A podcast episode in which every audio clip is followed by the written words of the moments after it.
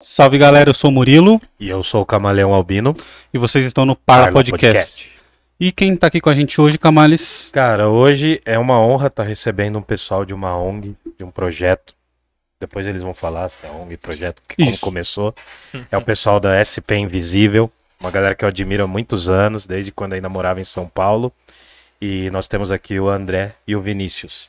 Então vamos já passar a palavra para eles, Cara, sem delongas. por favor, se apresentem. Por gentileza. Boa. Bom, muito prazer. Eu sou o André.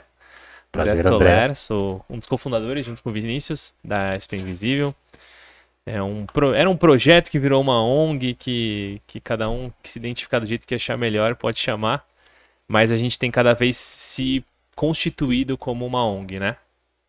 Processo bem longo aí que a gente vai contar durante o, o, o papo. E é isso. Sou hoje presidente da SP Invisível. A gente tem um time de oito pessoas que faz tudo acontecer. E sou formado em cinema. É isso aí. É, eu sou, sou Vinícius, sou jornalista, é, cofundador também, comecei o projeto lá atrás. E eu gosto, eu gosto de movimento, gosto de falar que é movimento, assim, que, que é o que está acontecendo. O projeto parece que é muito uma ideia. verdade. É, E ONG é. Ah, ONG é CNPJ, tipo, enfim, eu gosto de falar que é um movimento SP Invisível. É, enfim, e tô muito feliz de estar aqui. Muito obrigado pelo convite. Porra, nós que agradecemos Pô. vocês por terem vindo de São Paulo pra cá. Sei que é Uma um rolê. longa viagem. Terras longínquas. É, Moca. Não, Moca aí da Lapa pra, pra Jundiaí e do Campos Elíseo pra Jundiaí. É isso. Cara, vamos- eu não queria fazer a pergunta clichê, mas tem que começar com clichê, porque eu já vi no YouTube, né? Eu pesquisei vocês e tal, e eu, e eu já vi como vocês começaram, mas eu queria que você explicasse pra galera que nunca viu, pra galera que tá tendo primeiro contato com vocês, como isso começou, é, qual foi o primeiro incômodo de vocês, como iniciou o, proje o projeto, não, Movimento. movimento SP Invisível. Demorou. É, mas da hora que você falou, ah, uma pergunta clichê, porque a galera, normalmente a galera fala, não, é só um papo, e aí a primeira pergunta é assim, É, Mentira, então, vamos isso é assumir mentira que, de podcast. é a gente mentira, é assume um os erros. clichê mesmo. Não, a gente É. é mentira isso aí. Mas eu tô zoando. É, Cara, começou, a gente é da mesma igreja, é, Igreja Batista da Água Branca. E na época tinha um, um pastor de adolescentes, ele estava bastante incomodado com as redes sociais da galera, achando tudo muito superficial, muito fake. É, e eu era um adolescente ali que congregava na igreja, o André é, trabalhava na igreja. E aí ele falou: vamos fazer uma exposição é, aqui na igreja, tirar foto de tudo que é invisível. E aí foi foto de lixo no chão, buraco no chão, favela, prostituição, uso de droga, tudo muito subjetivo, né? O que era invisível pra você, não era pra mim, que não era pra ele. Mas o que foi unanimidade, todo mundo trouxe uma foto, foi de gente dormindo na rua. É, aquela foto da pessoa jogada no chão, à distância, hoje a gente vê até que nem é legal tirar esse tipo de foto sem permissão e tudo. Sim. E aí, esse dia a gente chamou de SP Invisível, o nome foi bolado ali na igreja. É, rolou a exposição, beleza, passou o tempo, isso foi em dezembro de 2013. Março de 2014, a gente conversando, falou, pô, lembra aquele evento SP Invisível que a gente fez? É, que a gente tirou foto de tudo que era invisível, tinha um monte de foto de gente na rua. Então, invisível não é o corpo daquela pessoa, né? Na rua. A gente vê até esse corpo, é, atravessa a rua, tira, é, fecha vidro, esconde bolsa, tem reações horríveis, né? aham. É, invisível são as histórias. Vamos contar essas histórias? E aí, Tá. na época, ele estava começando cinema, eu jornalismo, aí a gente gostava muito também do, do Humans of New York e, e pegou esse formatinho de foto, de texto, é, e começou o projeto. E aí depois começaram as ações, enfim, hoje tá desse tamanho aí. Vocês são amigos desde criança mesmo, assim, desde. Adolescente, é. É, Ah, não é entendi. criança. É. é. Quase juventude ali, quase É. fazendo 18 anos. E quando e depois dessa primeira dessa primeira vez que vocês já trabalharam com SP Invisível, que é, já em 2014, qual foi a primeira ação que vocês fizeram juntos? Fora essa de primeira de 2013, a- Foi uma já em de 2000. Páscoa. Não, não. Não foi Natal, não foi inverno, foi uma de Páscoa Ah, é, no no MASP. centro. No Que- centro. Não, que aliás, no- debaixo do mato foi. No vão lá do A MASP? gente marcou da galera se encontrar no vão Deu do errado, MASP, deu errado. E eu no vão do MASP tá tendo uma feira. E A gente colou também uns lambi-lambis na- nesse dia, não foi? É, Colou um lambi-lambi também nesse só dia. que nenhum voluntário se encontrou. Nossa, Tinha um, sério? monte tinha um monte de ovo da Páscoa ali debaixo do, do MASP e a gente não, não sabia como fazer, não sabia o que fazer. E foi, eu lembro que só, eu só lembro que foi minha prima e meu pai e minha mãe. Agora de resto eu nem É. sei quem foi, porque eu acho que não foi ninguém, assim. E tava difícil de encontrar, que tinha uma feira rolando muita é, gente. é, enfim. tinha isso mesmo. A gente não marcou um ponto de encontro legal, não foi, enfim. Mas vocês estavam com um monte de ovo de Páscoa pra distribuir? É, É, que a gente tinha ganhado uma escola. A escola Ah. tinha dado, a escola falou, ah, tem um monte de ovo de Páscoa aqui que a gente conseguiu com os alunos. Hum. Vocês querem? A gente falou, a gente quer. Aí a gente pegou os ovos da Páscoa e começou a, a doar ali no, no, no- debaixo do, do MASP. É. Só que a gente tem, tem foto disso, mas a gente. eu- o Vini falou a Páscoa, eu até falei, meu, não é a Páscoa, porque nem é a primeira que a gente considera, assim, sabe, no, dentro do, do, do negócio, assim. Mas. É isso, a gente foi descobrindo também. A gente foi Apesar de, desse background da igreja que a gente tem há muito tempo, que faz com que a gente esteja sempre presente na- na- nas atividades da igreja, que são bem voltadas ao social, a igreja que a gente frequenta, no caso. É, a gente foi descobrindo como é que a gente ia fazer o nosso, como é que ia ser o nosso. E hoje a SP Invisível, por uma escolha nossa, é um, uma ONG que não tem nenhum vínculo religioso, né? Uhum. Talvez vocês estejam surpresos aqui de a gente estar falando um pouco disso. Não, não, mas Não. é que a gente já sabia. não, a gente já Vocês tava... estudaram, então, estão Mas não é estudados. confessional, né? Tipo, apesar da gente ser evangélico, a ONG não é e tem voluntário de tudo quanto é fé, qualquer crença. É porque também o Vinícius, ele, ele fala algumas coisas, É. assim, eu É, acompanho bastante. é mais... O Vinícius é mais aguerrido, fala, né? E é interessante também porque vocês têm uma relação com, o- com assim, eu já vi algumas coisas semelhantes assim com o Padre Júlio. Sim. Né? Então Sim. vocês têm um Cara, certo o padre é muito conhecimento. foda. É, cara, puta. Pode esse- falar que o padre é foda? Ah, pode, esse Pode. pode, esse pode, mano. Esse pode. toda, todas, eu creio que, que nossas, assim, mas tipo, todas as minhas referências são é, olhando para a população de rua com esse background assim religioso, com essa inspiração religiosa. É, tem um amigo nosso, o João Boca, que eu, eu falo com certeza assim que se não tivesse o João Boca, não teria o SP Invisível, porque o João Boca foi a ONG que eu comecei a atuar, é, a Missão Sena, que é a ONG que ele trabalhava, foi a ONG que eu comecei a atuar lá adolescente com, é, com população de rua, peguei afinidade por essa pauta. É, então não foi que ele fundou né, com a gente, mas foi ali que eu, que eu peguei esse olhar. Ele é um pastor, o Padre Júlio é a mesma coisa, ele é um padre. É, o Capelete, que é outro pastor também que Sim. tem essa atuação, enfim.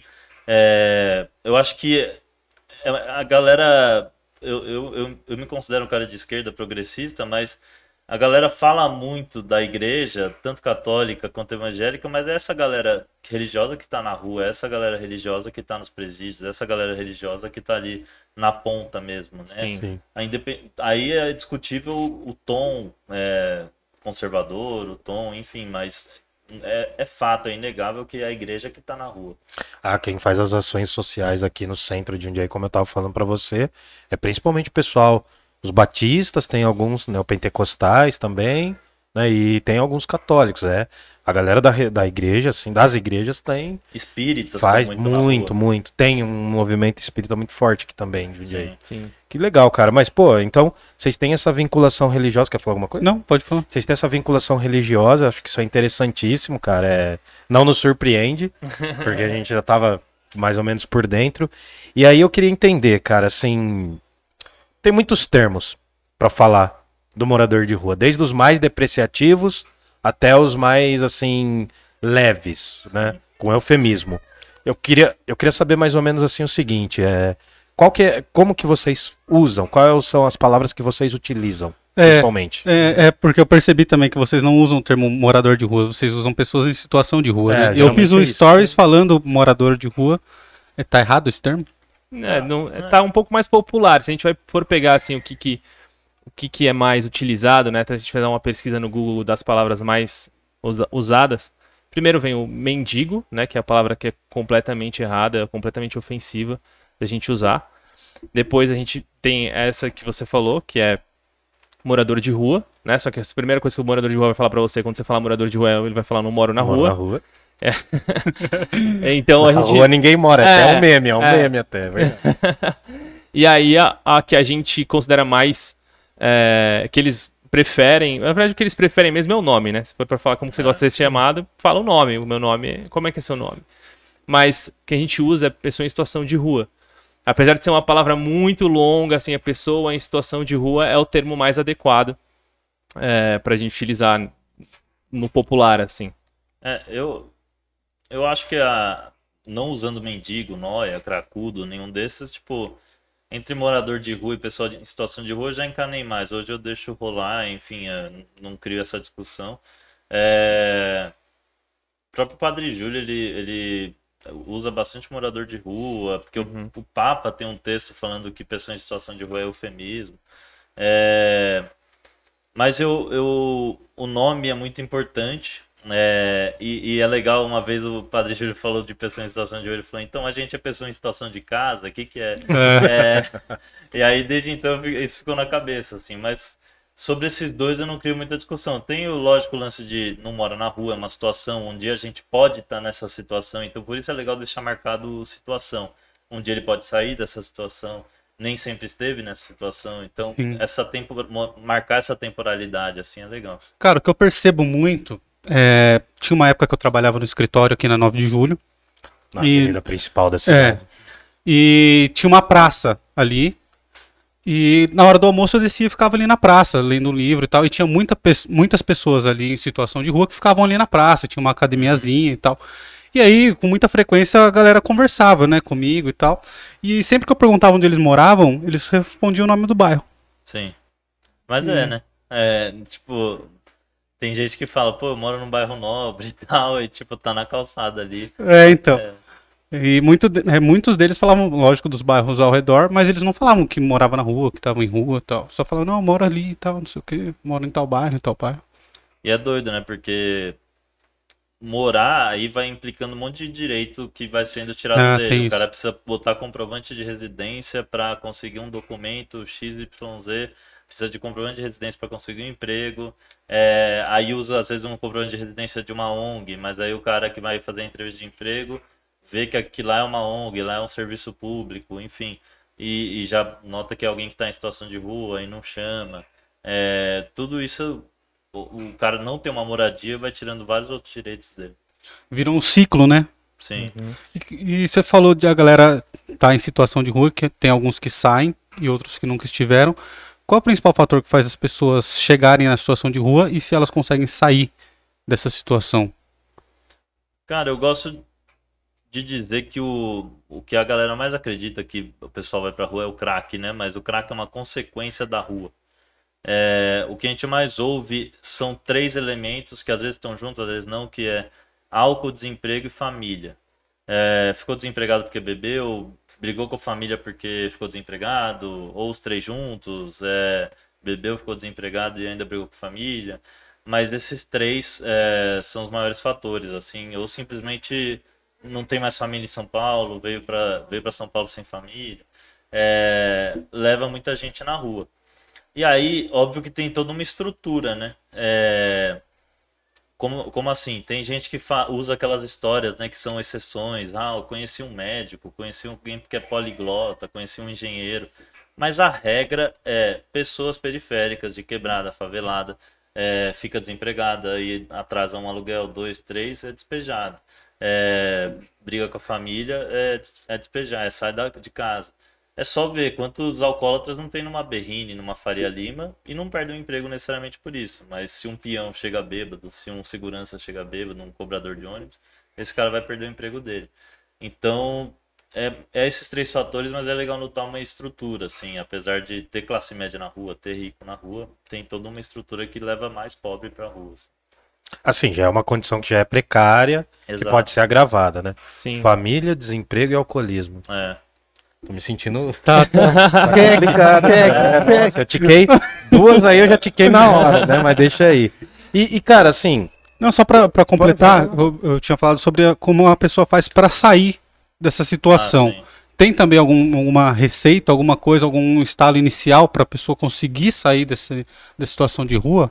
De repente ter o endereço, o primeiro Sim. passo?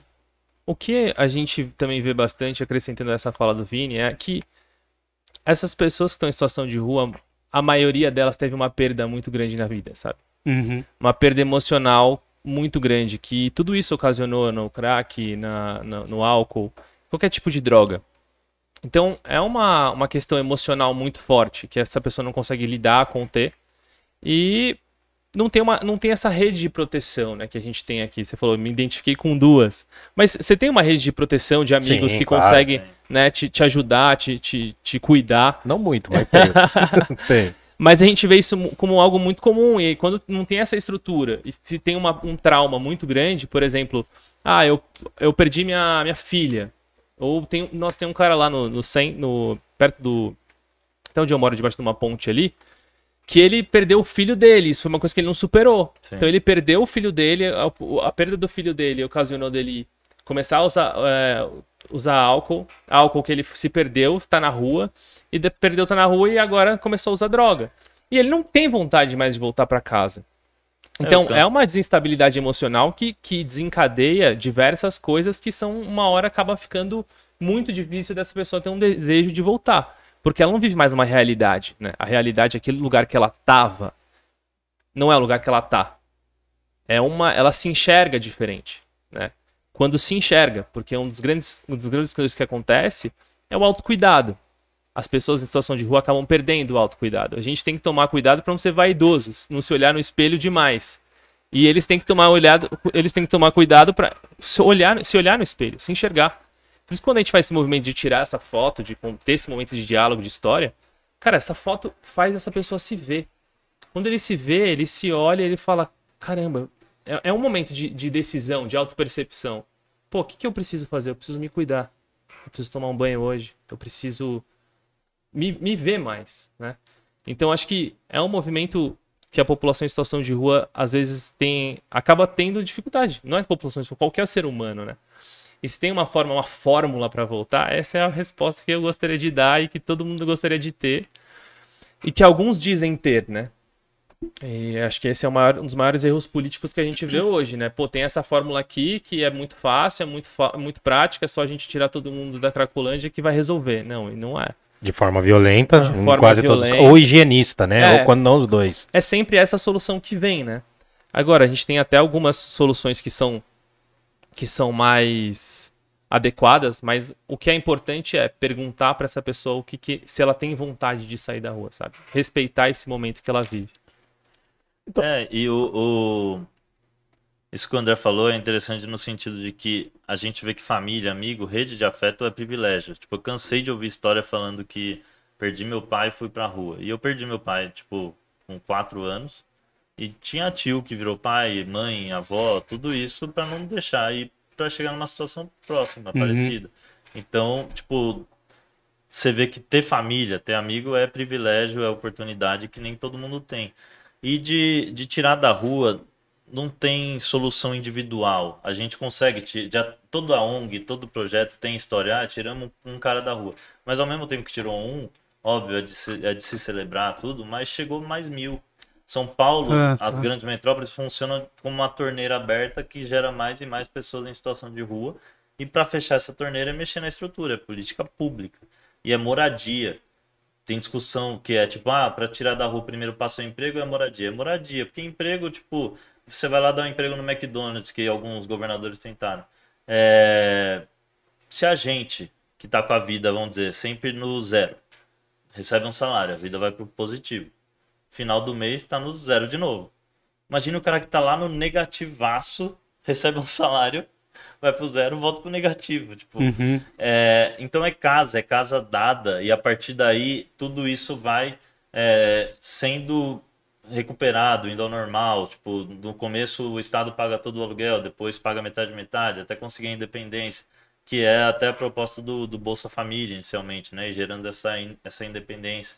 É, e a única unanimidade na rua é a necessidade de uma casa. A partir daí, tipo, eu preciso de casa, é, creche para o meu filho para poder ir trabalhar e de um emprego. Já o André precisa de casa, é, dinheiro para comprar é, os remédios dele, não sei, e, sei lá, alguém para cuidar da esposa dele que também está na rua. É, você precisa de casa, todo mundo tem um problema diferente, para cada problema tem uma solução. A única unanimidade é casa.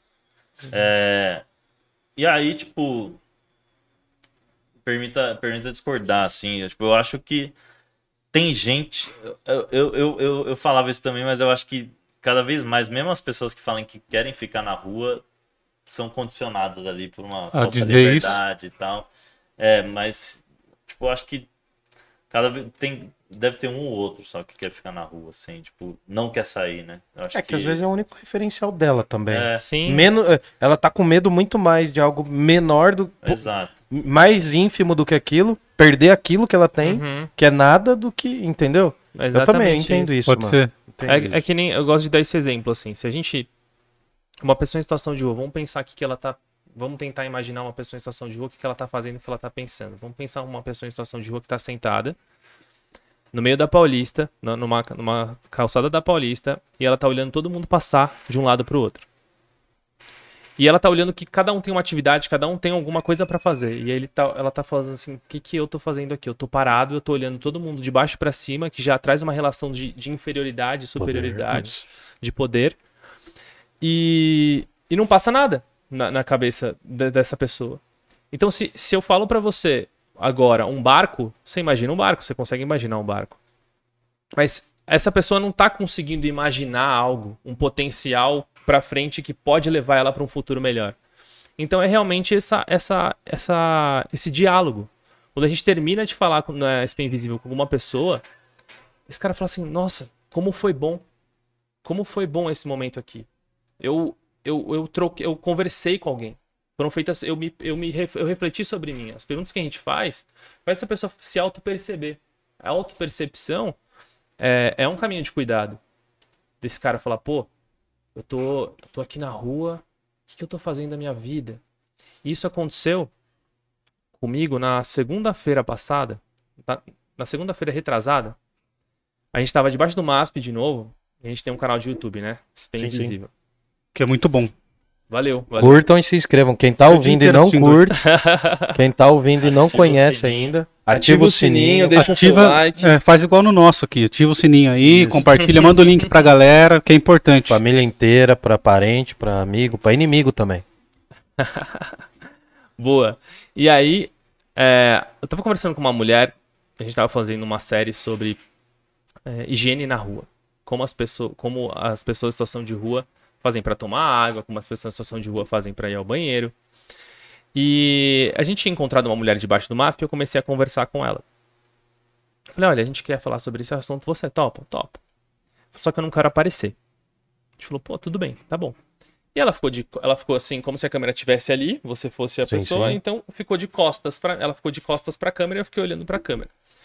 Até, o- lançou hoje esse episódio, quem quiser assistir, vai corre lá no final do, do, do podcast aqui. Por favor.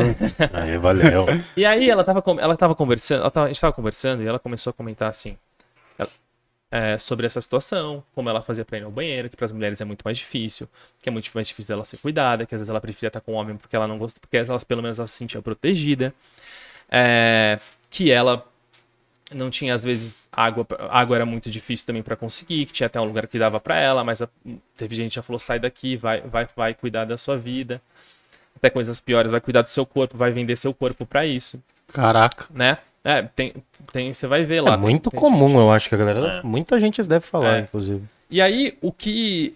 Depois dessa conversa, eu perguntei, perguntei também e como é que é a higiene menstrual, né? Pra você aqui no, na rua. E ela comentou tudo sobre isso e a gente foi conversando. Só que foi um papo, assim, de um. de um, uma meia hora, assim, que a gente ficou conversando, os meninos ficaram gravando. E, e essa nossa. Perguntei da família, que ela tava fazendo, tudo sobre ela, sobre a pessoa dela, né? E ela ficou refletindo, e ela chorava muito na nossa conversa. Ela chorava muito, ela ficou refletindo. No final, ela falou: Posso te dar um abraço? A gente deu um abraço e tal. E fui embora. A gente, eu fui embora e, pô, super. Sempre a gente sai muito abalado, assim, da situação. E aí, sem- eu, isso foi no- no- no- na Paulista. Na sexta-feira eu tava na rua de novo. Essa mulher, ela tava toda, toda, assim, com uma roupa suja. Ela tava muito mal cuidada. Na segunda, na sexta-feira, passou uma semana, passou nem uma semana. Eu tava no, no na Sé. Quando eu tava na Sé, tava- a gente tava ajudando com, com a equipe da SP Invisível outras pessoas. essa mulher passa por mim nessa, nessa hora. Putz. É muito difícil da gente reencontrar uma pessoa na rua. Só que quando ela me vê, ela fala assim: André, vocês mudaram minha vida. E ela tava com uma outra roupa. Ela tava com, com um vestido, ela tava tinha de banho tomado. E ela tava toda toda arrumada, toda arrumada. No final dessa conversa com ela, ela me contou da avó dela. E eu falei pra ela assim, ó, volta pra sua casa e pede perdão. Pede perdão pra sua avó. Só isso, e volta pra casa. Ela falou, não vai me perdoar, não vai me perdoar. E pede perdão. E ela voltou e pediu perdão. E isso mudou a vida dela. Ela voltou a morar com a avó dela. Ela voltou, a- depois de estar passando na rua três anos, mais, de- mais um tempão na rua, isso mudou. Foi simples contato, de ir lá falar com ela. Não foi uma coisa que eu dei pra ela, ó, toma. Não, foi assim, um contato. Vai muito além.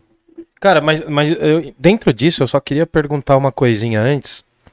É que, assim, vocês começaram, daí quando começa, começa a engatar o SP Invisível, já começa com uma pegada de vocês narrarem as histórias deles e, e eles narrarem por eles, porque tem essa coisa, eu sei que vocês têm essa preocupação, ou antes era ainda uma coisa que era muito semelhante a- aos, outro, aos outros modos de ajuda, que até as pessoas falam, ah, é assistencialista. Você entendeu? Sim. Vocês já começaram com esse foco de, não, mano, a gente precisa ouvir a história deles e eles contarem por eles. Não adianta que nem muito repórter faz, ah, você é um morador de rua, daí coloca o microfone na boca dele e não deixa ele falar. Como que começou? Como que vocês sentiram essa diferença aí? Cara, a gente. Eu acho que a gente é tão grande da, dentre os projetos, né? Por isso, porque a gente não é uma ONG que começou na rua fazendo entrega e aí criou uma página para mostrar esse trabalho da rua. É, retratar, tirar foto, enfim, das, das entregas. A gente começou contando histórias, tipo, tanto eu quanto ele, a gente é de comunicação, é, cinema e jornalismo. E a partir daí sentiu a necessidade de fazer algo além das histórias, ajudar a fazer alguma coisa. E aí começou a ir para a rua com materiais, começou a ir para a rua não só com a escuta, é, mas começou na produção de conteúdo, começou na contação de histórias, na, na internet e foi para a rua. Eu acho que é por isso que, que é tão maior que as outras, assim. É, tanto que no começo a gente era muito próximo, pelo menos eu, assim, né? De páginas de comunicação. É, tipo, quando me perguntavam do SP Invisível, me colocavam como jornalismo alternativo. É, e aí era próximo de páginas como o Ponto Jornalismo, própria Mídia Ninja, é, jornalistas livres, enfim, é, agência pública. E aí depois que a gente foi fazendo as entregas, que a gente começou a ficar próximo de coletivos de entrega na rua. É, e aí, e aí a gente caminha entre esses dois meios, assim, comunicação, tipo, o André sabe, tem muito contato de fotógrafo, é, eu tenho entrada e credibilidade com jornalistas, enfim. Mas também a gente consegue falar com as ONGs, é, porque tem esse outro braço. E, e só voltando disso que o André falou, que foi só um contato, né? A gente, eh, no caso, ele ali não, não pagou a passagem para a mulher e tal. É, muita gente pergunta no começo como a gente cresceu. E óbvio que na época algoritmos eram mais de boa e tal, mas a gente fala eh, que foi o poder da empatia. A gente contava a história de uma mãe e aí essa história chegava num grupo de mães eh, de uma escola, um grupo de mães do Facebook, mostrando o quão parecido é aos problemas. A gente contava a história de um menino que eh, queria ser jornalista e aí essa história chega num grupo de eh, focas, que é jornalistas eh, universitários ainda, né? Chega num grupo de jornalistas e aí vai sendo compartilhado, vai entrando nas bolhas a partir das histórias, porque o a gente quebrou uma barreira, né? Tipo, a gente falou, a gente já trouxe a história pronta ali, o que ninguém se dá o trabalho de ir lá ouvir. É, E aí as coisas foram acontecendo, tipo, teve advogada que voltou a trabalhar, é, teve gente que voltou para a família, gente que voltou para a cidade, é, tudo por causa dessa escuta, que essa escuta mobilizava as redes, gente que ganhou cirurgia, é, e aí essa, essa, essa empatia era, sendo gerada ali. É. Quando a gente começou a SP Invisível, ela começou, a gente fez uma coisa que a gente acreditava e ela começou a ter utilidades públicas inimagináveis, que a gente não poderia mensurar que isso causaria tudo isso, sabe? Então, desde isso, no começo era muito Facebook. Então era Facebook, lembro. nem tinha Instagram, né? assim, tinha, nem, nem tinha, posso dizer. Não, o Facebook não, Não era, era do a maior Instagram. rede. É. Não era a maior rede. E aí, depois que a gente foi pro Instagram, e no Facebook tinha um grupo que se organizava ali. A gente postava uma história, o grupo já corria. Como é que a gente vai ajudar essa pessoa? Onde é que tá? Tal, tal, tal, tal. Pô, e a que galera. legal, velho. foi legal, É, foi da amigos da rua que chamava. É uma comunidade, formou uma comunidade espontânea. E a gente já colocava lá, aí o pessoal ia atrás, pô, vamos, um menino, o sonho do menino lá é um celular. Lá pra ele celular. Aí o pessoal ia lá, dava um celular pra ele. E tudo isso foi rolando. E até uma, das coisas que, que também é uma utilidade pública, que eu imagino que é muito. Quando eu fiquei sabendo, foi muito improvável pra mim, que a população em situação de rua às vezes usa a história que a gente contou na página como currículo dele. Ah, Porque é um lugar de credibilidade. Aí o cara vai lá e fala, pô, eu. Ó, minha história já está lá na SP Invisível. Olha quem eu sou, olha como é que é minha história. Você não quer me arrumar um emprego? Entendeu? Que da hora, que mano. legal, velho. Não, porque assim, um- uma coisa. Não é só uma sacada, mano. É uma, é uma. É uma coisa que vai além retratar, mano. Botar os, os moradores mesmo de frente, tá ligado? Pra câmera. Porque você nunca vê. Quase sempre você via quadriculado, você via Sim. de perfil ou jogado. Não, não tinha nada disso. Vocês trouxeram, além disso, eu acho que aí acho que trabalha muito a noção que vocês têm, né? Tanto de jornalismo quanto de cinema. Porque tem um lance estético Sim. ali, muito bem trabalhado, muito bem refinado, cara. Isso é muito da hora, mano. É, Eu acho muito Assim, legal muito o jeito válido. que vocês, tanto que vocês falam aqui, quanto que eu já, já tinha percebido ao ver o Instagram, que é mostrar a pessoa não como res, né? Não como coisa. E como um ser humano mesmo. E aí vocês começaram falando sobre isso, que a pessoa se vê assim. Não é só as pessoas que estão ao redor que vê o, a, o- a pessoa em situação de rua como coisa. E essa é uma sacada muito legal, cara, de você ter. Olhando o Instagram de vocês, todas as aspas que eu vejo lá, cara, dá muita vontade de saber mais sobre a história. Você entendeu? É. Porque aí você passa a ver a- a- aquilo como uma pessoa, cara, que é, que é o que ela é realmente. Eu costumo dizer, Rodrigo, é, que, que a gente não é os jornalistas do SP Invisível indo atrás de uma pauta. é, e aí meu editor me fala, houve três pessoas na rua, e não importa qual eu vá ouvir. É, não são os pesquisadores do SP Invisível indo atrás do objeto de pesquisa, e aí não importa o que, que eles vão falar, mas eu preciso de uma quantidade X, uma amostragem. Mas é o André e o Vinícius conversando com o Luiz, com o Lúcio, com a Flávia. Ah, isso. E eu quero saber o que só aquela pessoa pode me falar. A pessoa do lado dela não pode me falar porque viveu outra coisa. Então, tem um exemplo muito claro assim disso, que é tem um rapaz que ele é haitiano é, e ele foi boxeador. E ele chegou aqui, a gente conheceu ele na rua. é, e o, o áudio eu lembro que deu uma hora por ali.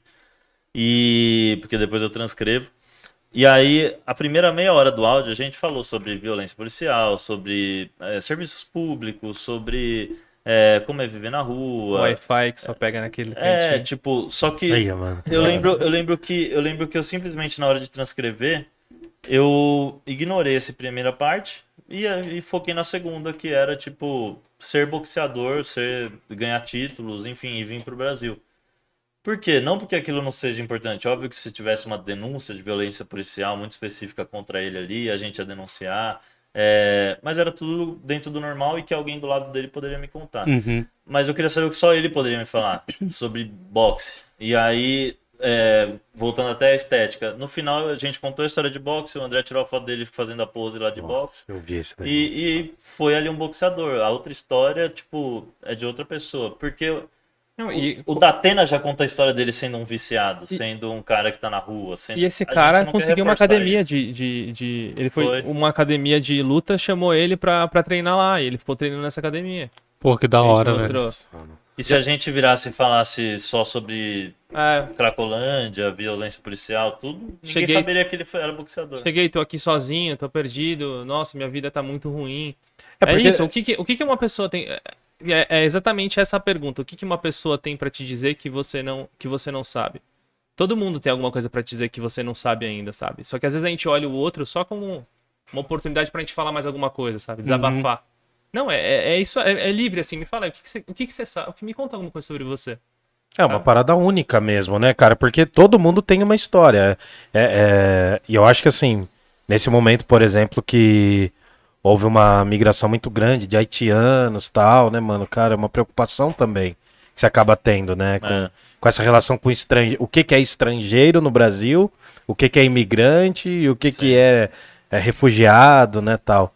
E dentro disso, vocês têm algum trabalho, inclusive com relações, por exemplo, a ocupações, assim?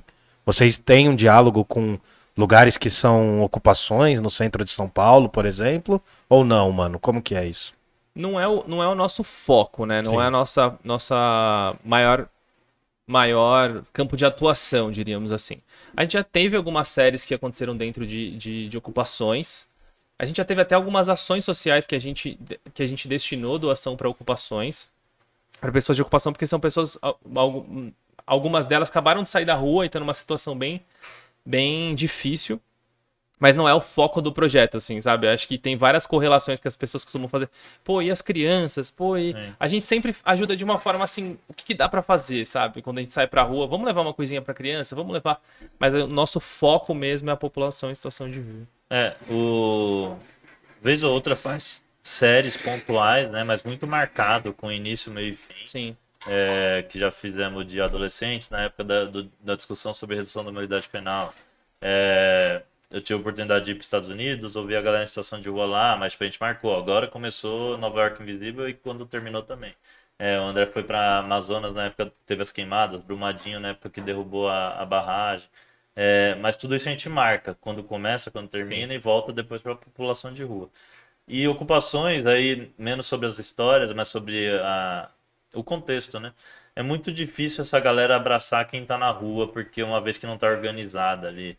É, essa galera, tipo, ocupa junto, é, aí lá pega o cadastro junto, tudo isso. Faz tudo meio que junto, em bloco, e se não tá junto ali, quem tá na rua não consegue chegar do nada numa ocupação Uhum. e pegar um, um dormitório que é já de alguém, enfim. Então, quem, e, e quem tá na rua tem, tem organizações, Movimento Nacional da População de Rua, CISART, enfim, mas tem muita gente avulsa ainda, tipo, ainda precisa muita gente se organizar e, e, e andar como as ocupações andam, assim, que é organizado mesmo. Pô, que da hora. Ah. Ô, Camales, vamos... Chegou nossa pizza aqui, o gordinho tá preparando pra gente. É, e vai de- deixar os meninos respirar um pouquinho. É, então. É. Enquanto a gente faz os merchanzinhos, né? É, Quem patrocina a gente aqui, cara? Cara, aqui a gente tem a EC Pinturas, que é e.c.pinturas. Se você quiser aí um restauro residencial, quiser dar um tapa na goma, arrumar a casa, se você quiser aí alguns trabalhos de pintura mesmo, propriamente específico, e também marido de aluguel, que faz pequenos concertos, vai no e.c.pinturas, tá? As informações vão estar todas na descrição desse vídeo aqui, tá bom? Eu não sei que câmera que tá comigo, porque a nossa Aquela. equipe de câmeras está aqui do O nosso lado. cameraman tá, tá servindo. Ele tá fazendo tudo. Aqui todo mundo faz tudo, cara. Fiquem à vontade aí, podem comer à Faz vontade. rodapé nessas É. pinturas também? Faz. Faz, faz, mano. É. Faz roda teto agora, que tá na moda, a galera põe um isoporzinho. E se você falar que viu aqui no Parlo, o orçamento sai totalmente de graça e dá pra chorar umas ideinhas de desconto. fora. Tá bom? Fala que viu aqui no Parla. A gente tem também a ajuda, né? Da Arte Brasil, que passou aqui já agora há pouco. Agora há pouco. Arte Brasil. Brasil. Se você precisar arrumar aí, fazer logo, ilustração, se você precisar fazer banner, faixa, luminoso, né? Umas faixas xingando alguém e tal, é bem válido. Bem válido. Tá bem no momento, né? A gente pode xingar muita gente, inclusive. E então, assim, você vai lá na Arte Brasil, né? Então daí você se informa direitinho lá, eles adesivam frota de carro, eles personalizam. Os caras adesivaram um helicóptero, velho. Então, Muito louco. e eles customizam, tem vários nomes, né? Que é aquela coisa que vai ter sua cara. Então você vai para a Arte Brasil, que também é a nossa patrocinadora. E a gente tá aqui na Move 8, tem muita coisa para falar da Move 8. A Move 8 é a nossa produtora. O Parla Podcast que vocês estão ouvindo, obrigado, cara. Não precisava. Você vê, pra gente ele já manda dois, porque sabe que a gente é fominha. Ah, pra mundo também. Entendeu? Ah, pra vocês também? Ah, então tá bom, então tá bom. Então já vai uma pizzola aqui, ó. E obrigado, hein, Fabrício. Valeu. E aí o que acontece? Tá tudo bem aí? Tranquilo? Eu gosto de Como azeitona. azeitona, ele tá mandando azeitona aqui. dei pra ele. Ah, não, beleza, mano. Beleza, beleza. Alguém Beleza. aqui gosta de azeitona? Eu gosto, deixa aí, depois Pode deixar aí, mano. A gente divide. Então, a gente tá na Move 8 produtora, né? Se você tem, se você é um empreendedor, se você é uma empreendedora, se você tem um foco aí nas artes, se você quer investir, vem pra Move 8. Eu vou querer um Danone. Eu quero um Não Danone se Danone. tiver. Não tem Danone hoje? Quer uma coquinha, mano? Vocês querem aí um? Eu quero, eu quero. Quero uma água. Ah, Hoje tá sem Danone. Ai, meu Deus. Tem água. Enfim, E pera aí que eu pego, mano. o braço é curto. Pra quem que vai? A coca vai pra ele, o gordinho. Tá enrustido o refri aí, ó. Tá enrustido. a marca da Coca-Cola. É, não vai mostrar a marca da Coca-Cola. Mostra a marca da Coca-Cola. Mas deixa eu fazer o merchan, mano, senão eu não completo aqui. Você que quer coca? E pega o copo, pega o copo, vai dar zica isso aí.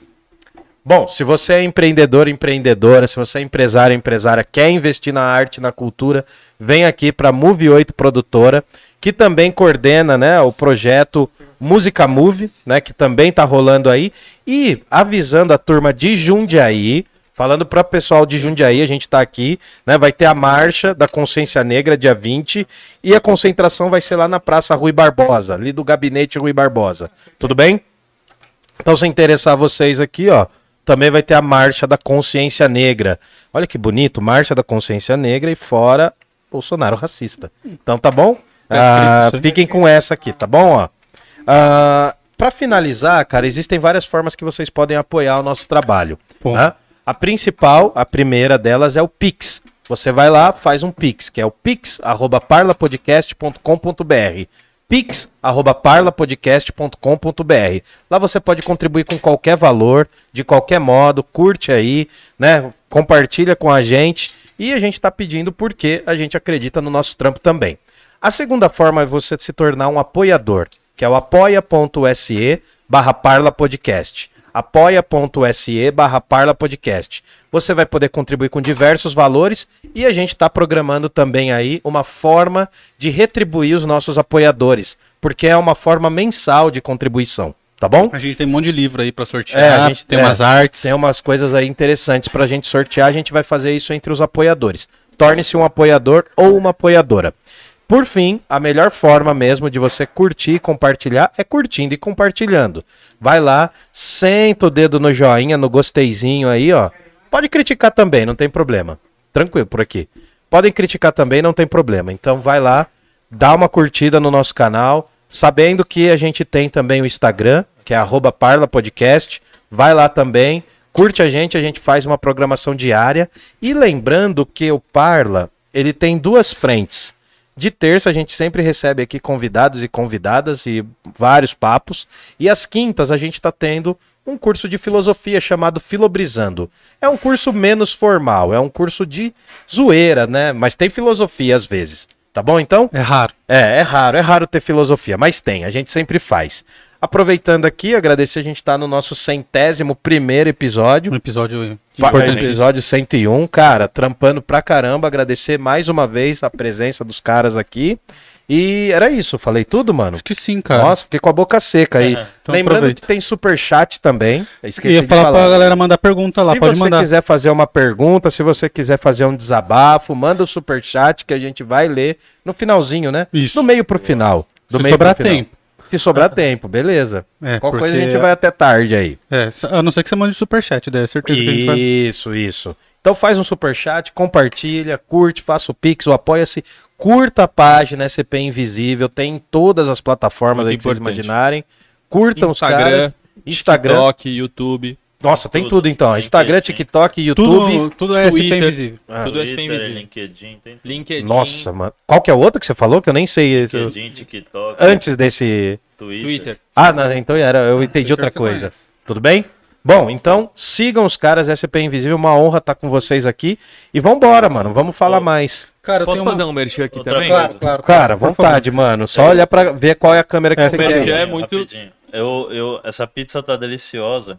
Fazendo merchan também, apesar de não Ah, saber sim, nem a a marca. pizzaria Giuseppe. Mas Eles patrocinam a gente eu, às eu- sextas, sou- eu tô quintas. recém-operado, já posso comer uma pizza, mas não sabe lá quando eu vou conseguir comer dois pedaços de novo. Eu fiz a cirurgia do estômago. Ah, você Não, mas fez, ele- cara? Então, porra, quem, quiser, quem quiser, depois pode comer Porra, as larga- porque eu já tô cheio. Me chamam Ah. de consul, não é à toa. Mas- Você põe tudo que sobra lá dentro. Pode ir pro seu anúncio Não, não é nem um merchan, é, uma- é um convite a pra, comer outra pizza. pra quem tá aqui, pra vocês também, que a gente lançou nossa campanha de Natal, Natal Invisível. Ah, é. E Certo. o Natal Invisível é uma ação que a gente já faz há seis anos. Uma ação que a gente, a gente monta uma ceia de Natal para a população em situação de rua. Foi a primeira valendo, né? Tirando É, essa valendo, Páscoa. valendo foi, foi a primeira, foi a nossa primeira ação. E é uma ação muito legal. Eu, eu, eu arrisco dizer que é uma das minhas favoritas. Uma ação que a gente monta uma ceia de Natal para a população em situação de rua. É, a gente costumava fazer no meio da rua. Hoje a gente vai fazer de, outros, de outras formas. A gente fechava uma rua próxima da Cracolândia. E nessa rua que a gente fechava, a gente colocava uma, uma série de mesas nessa, nessa rua, decorava a rua inteira e servia a população em situação de rua ali. Nossa, mano, que trampo. Era muito legal, era uma- era eram mil pessoas em um dia. Esse ano a gente tá fazendo diferente, porque a gente quer atender mais pessoas, a gente tem uma meta de arrecadar para 22 mil pessoas, para que a gente possa criar um banco de alimentos e alimentar a população em situação de rua, não só agora, mas durante o ano de 2022 inteiro. Uma coisa que a gente já tá preocupado, que a gente já tá esperando que pode acontecer.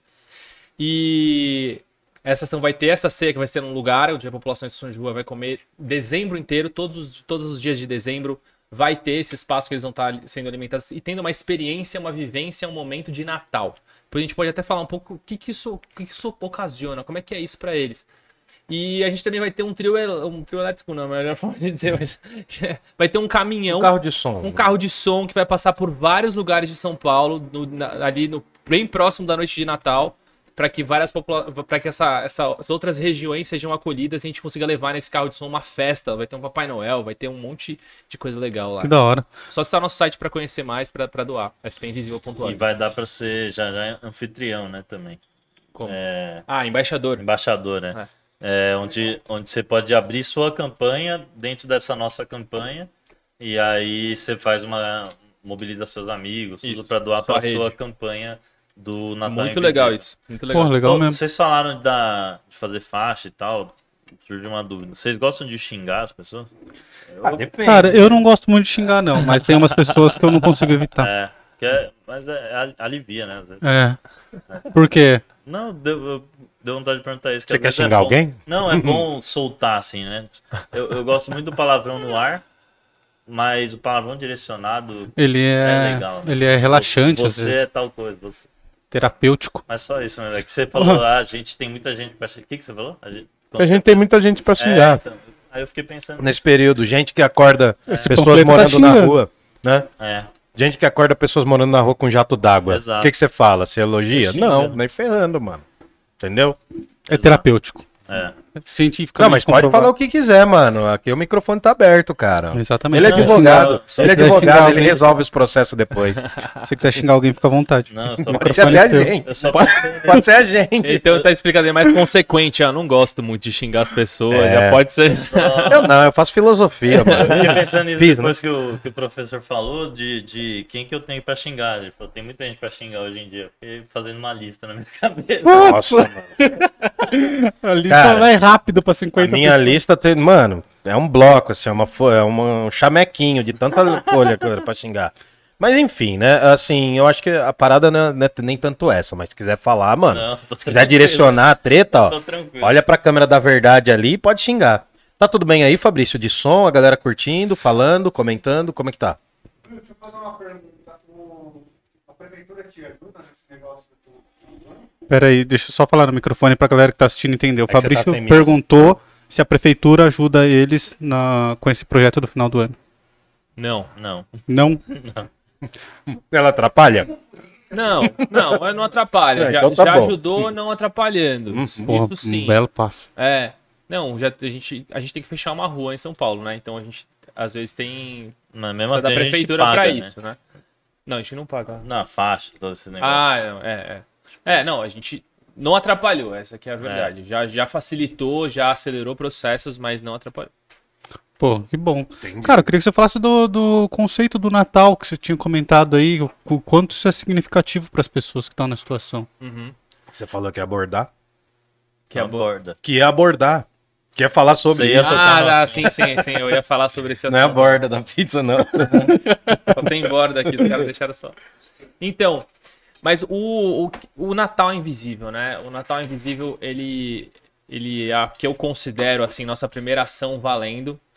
E a gente começou a perceber algumas, algumas coisas de como, da importância do Natal para a população em situação de rua, né? Então, com toda essa experiência, né, de cuidado que a gente produz ali, que a gente faz, a gente poderia simplesmente pegar um prato de comida e falar, olha, tá aqui, mas uma, Feliz e Natal, alimentar um beleza. monte de gente, Feliz Natal, dar um para um monte de gente na rua, distribuir um monte de marmita. Mas a gente percebeu que a população em situação de rua precisa ser valorizada. e que a população em situação de rua precisa ser cuidada. O tempo todo, quanto mais cuidado a gente leva, mais a gente é bem recebido, mais essa população tem vontade de, de estar presente com a gente na sociedade, mais eles são recebidos pela própria sociedade quando a gente dá um bom exemplo, e mais a gente passa essa mensagem para todo o público do SP Invisível. Então, é, a- a- o que a gente faz ali é levar essa experiência de cuidado.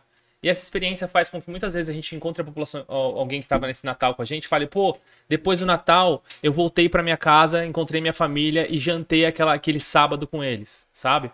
É, eu, eu fui ver minha mãe, fui visitar minha mãe. Isso faz toda a diferença pra gente, pra mim, pelo menos. Porque é um sinal de afeto, é um sinal de, de, de lembrança, é uma, pô, eu vou lembrar, eu vou encontrar a minha família. Isso, isso é muito simbólico. Eu, acre- eu vejo isso como uma, algo, uma conquista muito grande, muito grande mesmo. E o Natal tem esse poder, assim, de juntar as pessoas. E é um lugar onde a gente senta na mesa, os voluntários sentam na mesa e eles estão comendo com a, com a população em situação de rua. E ali é uma troca, não tem, não tem é, maior e menor, sabe? É todo mundo igual. É todo mundo no mesmo lugar, dividindo, repartindo, partilhando. E isso é, é incrível, assim. É uma, eu, eu amo o Natal Invisível por causa disso. Qual foi a primeira barreira que vocês ultrapassaram, mano? Pra ir de encontro às pessoas que moravam na rua? Ou em situação de rua? Qual a foi minha a primeira barreira barreira? pessoal. É, a primeira barreira, mano, porque assim, eu já tive algumas experiências nesse campo. Bem poucas, não posso falar nada em comparação a vocês, claro. Aham. Mas qual que foi a primeira barreira? O cheiro, a atitude. Medo. Qual foi o medo, entende? Qual foi a primeira barreira que você sentiu que você ultrapassou e falou, meu, eu passei daqui, tá ligado? Eu é acho isso que eu quero entender. Eu acho que lá atrás foi eu passar a entender exatamente isso que a gente comunica hoje. De todo mundo tem uma história, todo mundo tem um porquê tá fazendo o que faz, ser do jeito que é, tá onde tá. No começo, eu mesmo falo por mim assim, mas por causa de criação de igreja evangélica, tudo, chegava às vezes com um julgamento. Chegava às vezes com uma, uma liçãozinha de moral. E aí, tipo, o cara falava que, que bebia todo dia, que bebia pra dormir, que vivia bêbado. E eu ficava, pô, não pode beber, não pode isso, não pode aquilo. É, e aí o cara fala, é, eu bebo pra dormir, eu bebo porque senão não pego no sono, porque tem sempre alguém querendo mexer comigo. É, aí acaba com seus argumentos, porque você vai pra casa quentinha, você não tem que passar por isso, sabe? É, e são coisas que não justificam às vezes, mas explicam. Mas e aí você passa a entender é, todos os, os porquês, sabe? E isso a gente quer comunicar para as pessoas, que todo mundo tem uma história, tem um porquê ser do jeito que é. Mas às vezes eu mesmo no começo ali não entendia. Então esse julgamento foi uma barreira que eu quando eu passei a entender, eu falei, tá bom. E aí começa até a hipocrisia, né? Depois você faz 18 anos, começa a beber, não sei o que, não sei o que lá, e você fala, pô, não pode beber. Aí você vai, gasta o dinheiro no bar, é, com cerveja, você só não tá tomando o corote lá igual o cara. Mas aí começa toda a hipocrisia, enfim, mas eu acho que esse entendimento mais amplo, não só do que eu tô vendo hoje, é, não só do que tá na minha frente, mas todo amplo assim, fez eu, eu ficar mais compreensivo até para situações em casa, onde eu trabalhei. É, tem uma, uma mulher na rua que todo mundo falava, ah, ela é louca, ela é louca, ela é louca, porque vivia gritando se um cara chegava perto dela. E aí a gente não conseguiu ouvir a história dela também. Até que uma voluntária nossa, eu lem- acho que era a Marina, uma das primeiras voluntárias mulheres, ela conseguiu ouvir a história dela. E ela falou de vários abusos, né? Várias violências sexuais e tal, e físicas. E, e aí é óbvio que ela vai gritar como uma defesa ali na rua se um cara chega perto dela. Muito mais fácil é, chamar ela de louca do que entender toda essa história, sabe? E aí a Marina foi ouvir porque a gente não conseguia, tinha que ser uma voluntária mulher para ouvir essa história dela. É, e aí é isso que eu, resumindo, tipo, você passa a entender todo o, o contexto, toda a história e não só o hoje, não só o agora. Isso pra mim foi uma barreira que eu ultrapassei. Pô, que muito da hora, cara, eu ouvir isso. Você teve uma sua? Cara, pra mim, a barreira que, que eu ultrapassei, assim, foi uma que acho que mais me transformou nesse processo todo, assim, da SP Invisível, que é a de aprender a escutar, sabe? Tipo, de você aprender o que, que é escutar o outro. Tem gente que é surdo. Você tá falando com uma pessoa e, tipo, o cara não tá escutando o que você tá falando. É verdade, cara. E lá, na rua é você aprender, mano, escutar pra mim é assim, cara, dentro desse contexto, dentro desse ponto de vista, dentro desse lugar que essa pessoa tá, o que que ela tá querendo dizer? O que que ela tá falando? Sabe? Então é de sair do meu lugar de privilégio, do meu lugar onde eu acordo e tenho algo pra comer, De tenho algo pra conforto, beber, né, de conforto, o meu lugar onde eu sempre tive tudo, sabe? Pra falar assim, o que que essa pessoa tá falando? Sabe? Tipo, é conseguir assim, vou sair daqui vou, e vou ali. E vou escutar aquilo que ela tá falando, daquele, daquela maneira que ela tá falando, pra conseguir entender, tipo assim, como resolver, sabe? Porque a escuta, ela tem que, ela tem que ser de uma maneira que não é só é isso que o Vini comentou de pensando o que, que você vai falar, né? Pensando o que, que você vai, que, que você vai, como você vai motivar essa pessoa, o que, que você vai mudar na vida dessa pessoa, tipo, ah, não, eu tô indo, eu tô indo lá pra rua hoje pra transformar a galera. Hoje, hoje, hoje eu vou mudar tudo, vou chegar com o pé na porta. Eu tenho a resposta. Eu tenho a resposta. Sim, cara, você nem escutou aquela pessoa. E é, e é isso, além das. Ó, olha o que acontece. A população em situação de rua, muitas pessoas passam por elas e não dão uma atenção. Além disso, o cara que chega pra dar uma atenção pra ela, quer a atenção. Do cara, da pessoa que ninguém dá atenção. Quer que a pessoa preste atenção Preste no que atenção ele no que ele É, tá sim, falando. sim, O sim. A ego, lição né, de moral cara? que essa pessoa tem pra dizer. É, Tem muita gente disposta a converter as pessoas ali, principalmente na Sé, né? Muitos moradores de rua, é Sim. muito complicado, mas É, pode é falar. isso. Acho que a igreja tem. Você, você comentou em relação a isso. A igreja tem muitos papéis positivos e algumas coisas que eu acredito que tem que melhorar. Sim. Esse é um ponto que eu, que eu acredito que precisa ser melhorado. De, pô, vamos escutar também o que essa pessoa tem pra dizer. Vamos dizer, vamos dizer, mas vamos escutar. E, e isso eu mudei muito, assim. Tipo, não que eu chegava no cara assim, mas eu não, mas eu não, eu não, eu não olhava pra aquela pessoa e não interpretava o que ela tava falando a partir do ponto de vista dela.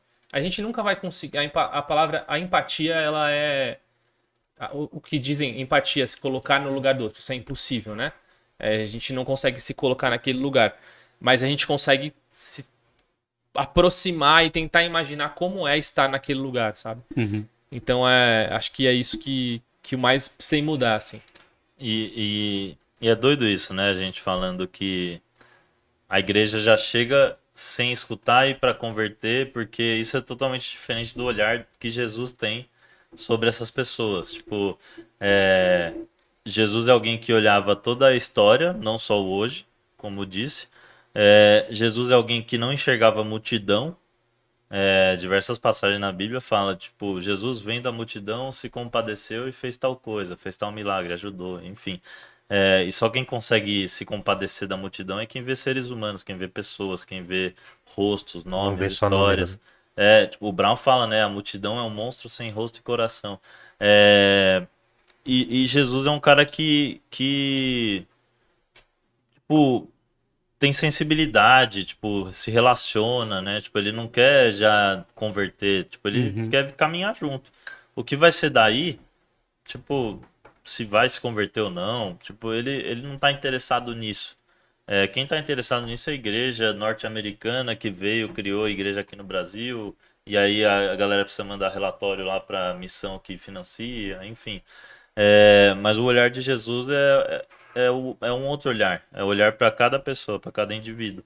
E, e é legal a gente falar de olhar, né? Porque muita gente acha que o, a ação, né, que a gente mais faz, o, o- esqueci o nome dessa palavra, o senso que a gente mais usa é o- a fala, né?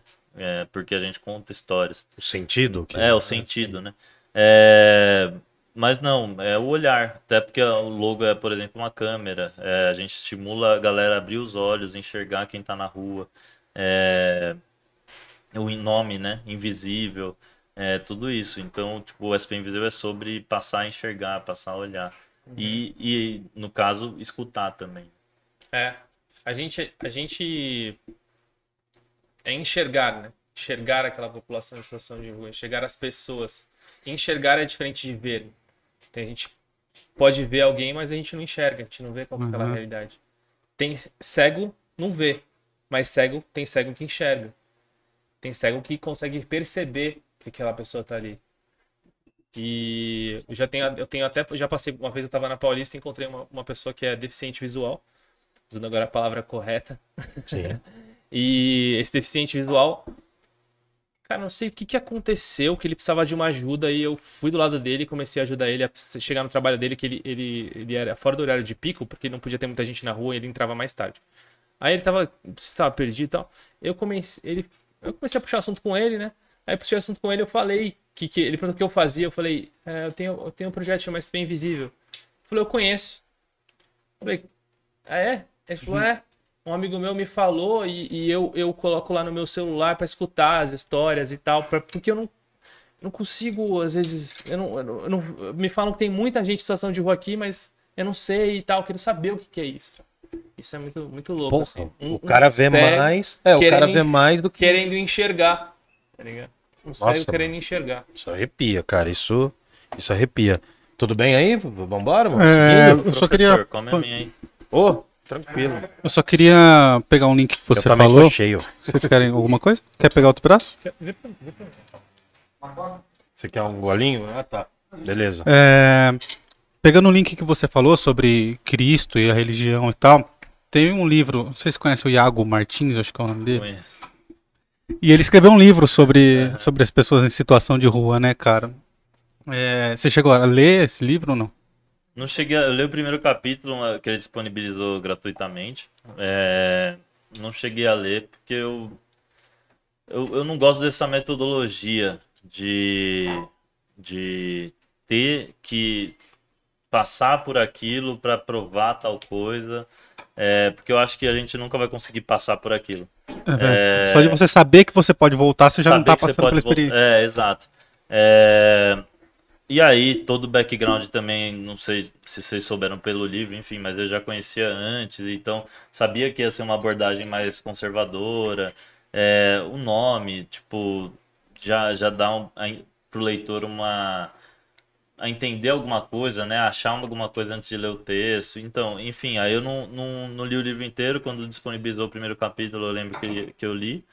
Mas, mas não li inteiro, não. Só pra contextualizar a galera que tá assistindo, o Yuri é um pastor evangélico. Iago? Iago. O Iago é um pastor evangélico e ele, escreve, e ele passou por um. ah, ele falou que morou na rua um tempo, não é isso? É. E.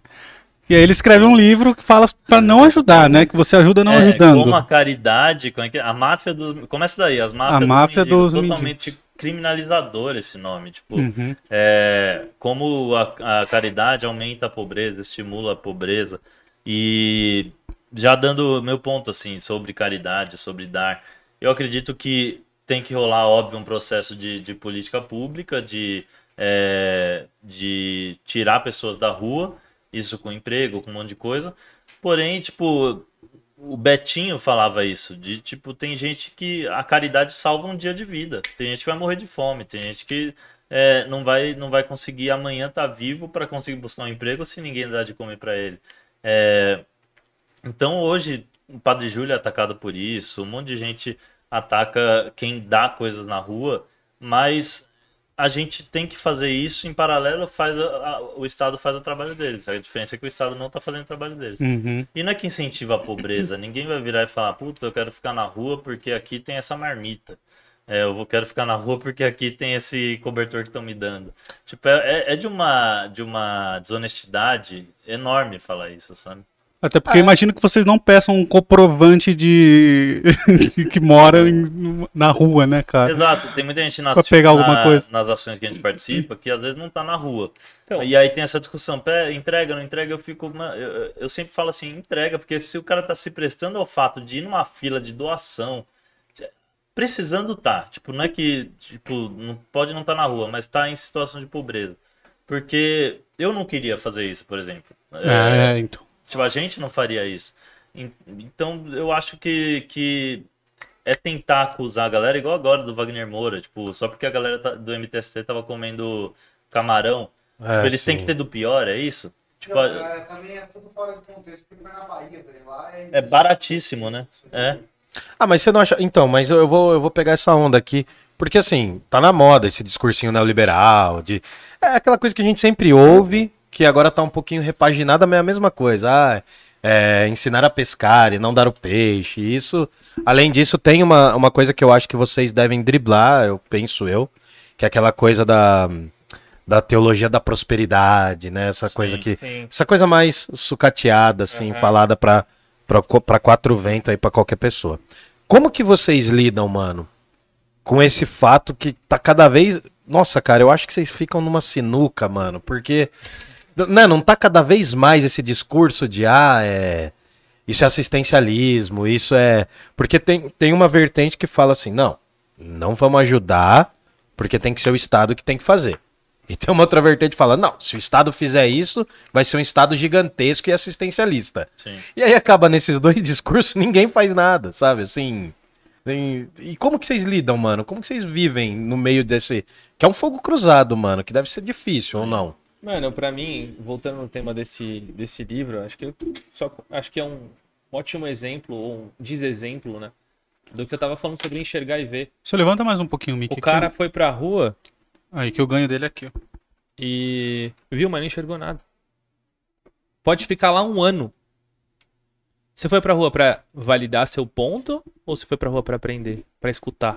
Se você não vai pra rua pra escutar, é, eu aprendi. Eu, eu, eu aprendi, eu tive que aprender.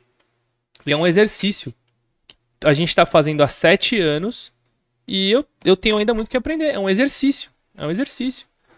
Então, assim, cara, eu, eu não queria nem estar falando desse assunto porque, pra mim, essa pessoa não merece nem meu tempo, entendeu? Uhum. Então, é isso.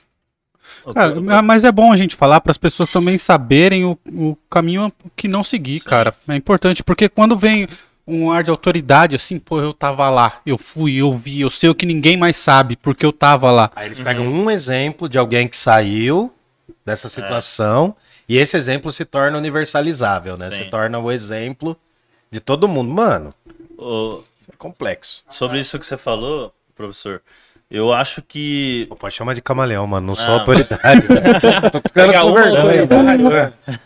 É, eu acho que tem que ter três tipos de política pública. Eu acho que tem que ter três é, funções diferentes. O primeiro, de tirar pessoas da rua. Isso é moradia, como eu disse. O segundo, como isso é um processo, tratar a vida na rua com dignidade. E aí é o, é o que a gente tem de albergue. Albergue não é o lugar que ele vai morar para sempre. Albergue é para dormir um dia. É, CAPs, é, lugares para comer, é, tudo isso. E o terceiro, evitar que mais pessoas cheguem nas ruas. É, auxílio emergencial, emprego, políticas disso. É, hoje o que tá rolando é esse do meio e male male, que é o que a galera critica. Tá, tá dando comida, tá- o Estado tá fazendo isso, tá fazendo aquilo. Mas o Estado tinha que fazer esses outros dois. Uhum. Tirar pessoas e evitar que mais pessoas cheguem. É, Mas hoje o que está sendo feito é só o tratar a vida na rua com dignidade.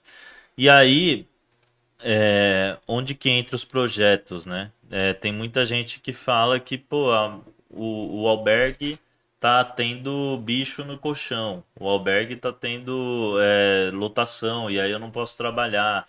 É, então, não consigo pegar a refeição ali naquele, naquele lugar. É, e aí o, a rua, o, o- os projetos vêm para cuidar desse número de população de rua que o Estado não consegue cuidar. Mas tirar da rua e evitar que mais pessoas cheguem nas ruas é um trabalho que não está sendo feito nem por ONG nem por Estado. Óbvio, voltando até aquele papo do início do projeto. Todo projeto, todo, daquele início do podcast, todo projeto tem uma história ou outra de alguém que tirou da rua e é de se celebrar, mas estruturalmente, assim, ninguém está fazendo esse trabalho. Não existe uma ONG sobre tirar pessoas da rua, não existe uma ONG sobre evitar que pessoas cheguem nas ruas, tudo isso. Existe as ONG de entregas e que conseguem tirar um ou outro da rua ali. E salvar o dia da pessoa de repente. Exato. É, dá um momento, né, de, de esperança, um momento de cuidado. Só isso É, é é, que a- muito, é bom. E aí, sendo bem. Talvez a gente discorde aqui, conhecendo o André, eu sou mais pessimista, assim, eu não vejo tanta esperança na, no, no- numa parte da população. Mas tem gente que quer que a galera morra mesmo, de fome. Por isso que eu critica. concordo.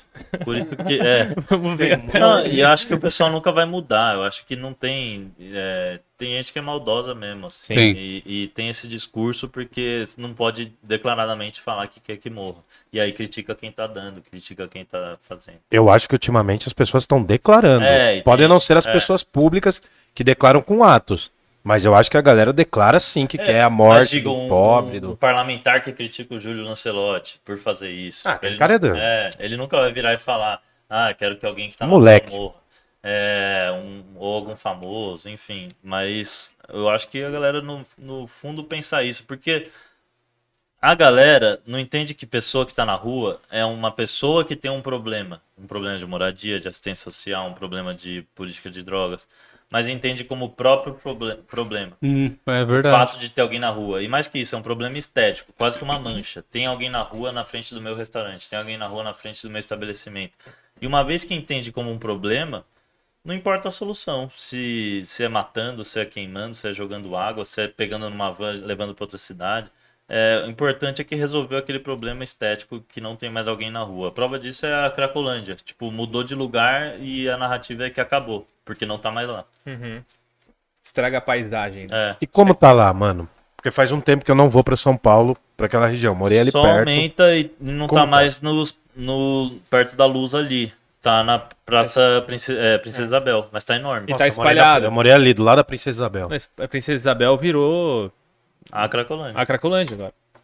A galera fala que piorou, né? Porque antes estava concentrado e era mais fácil de ser maquiado. Tem isso também. né? Cara, eu lembro que eu morei lá, né, em 2000 e... Tava fazendo meu mestrado. Terminando meu mestrado, eu fiquei lá um tempo, no centro mesmo. Um pai, um pai do amigo pedaço? meu e tal. Você tira aqui pra mim, gente, por gentileza? Obrigado, viu? E, cara, só pra resumir, assim... Tava naquele negócio, naquelas expectativas da Copa... Todo aquele procedimento, né, cara? E várias vezes, de madrugada... Porque ali do lado, ali tem um terreno que é próximo à Sala São Paulo, né?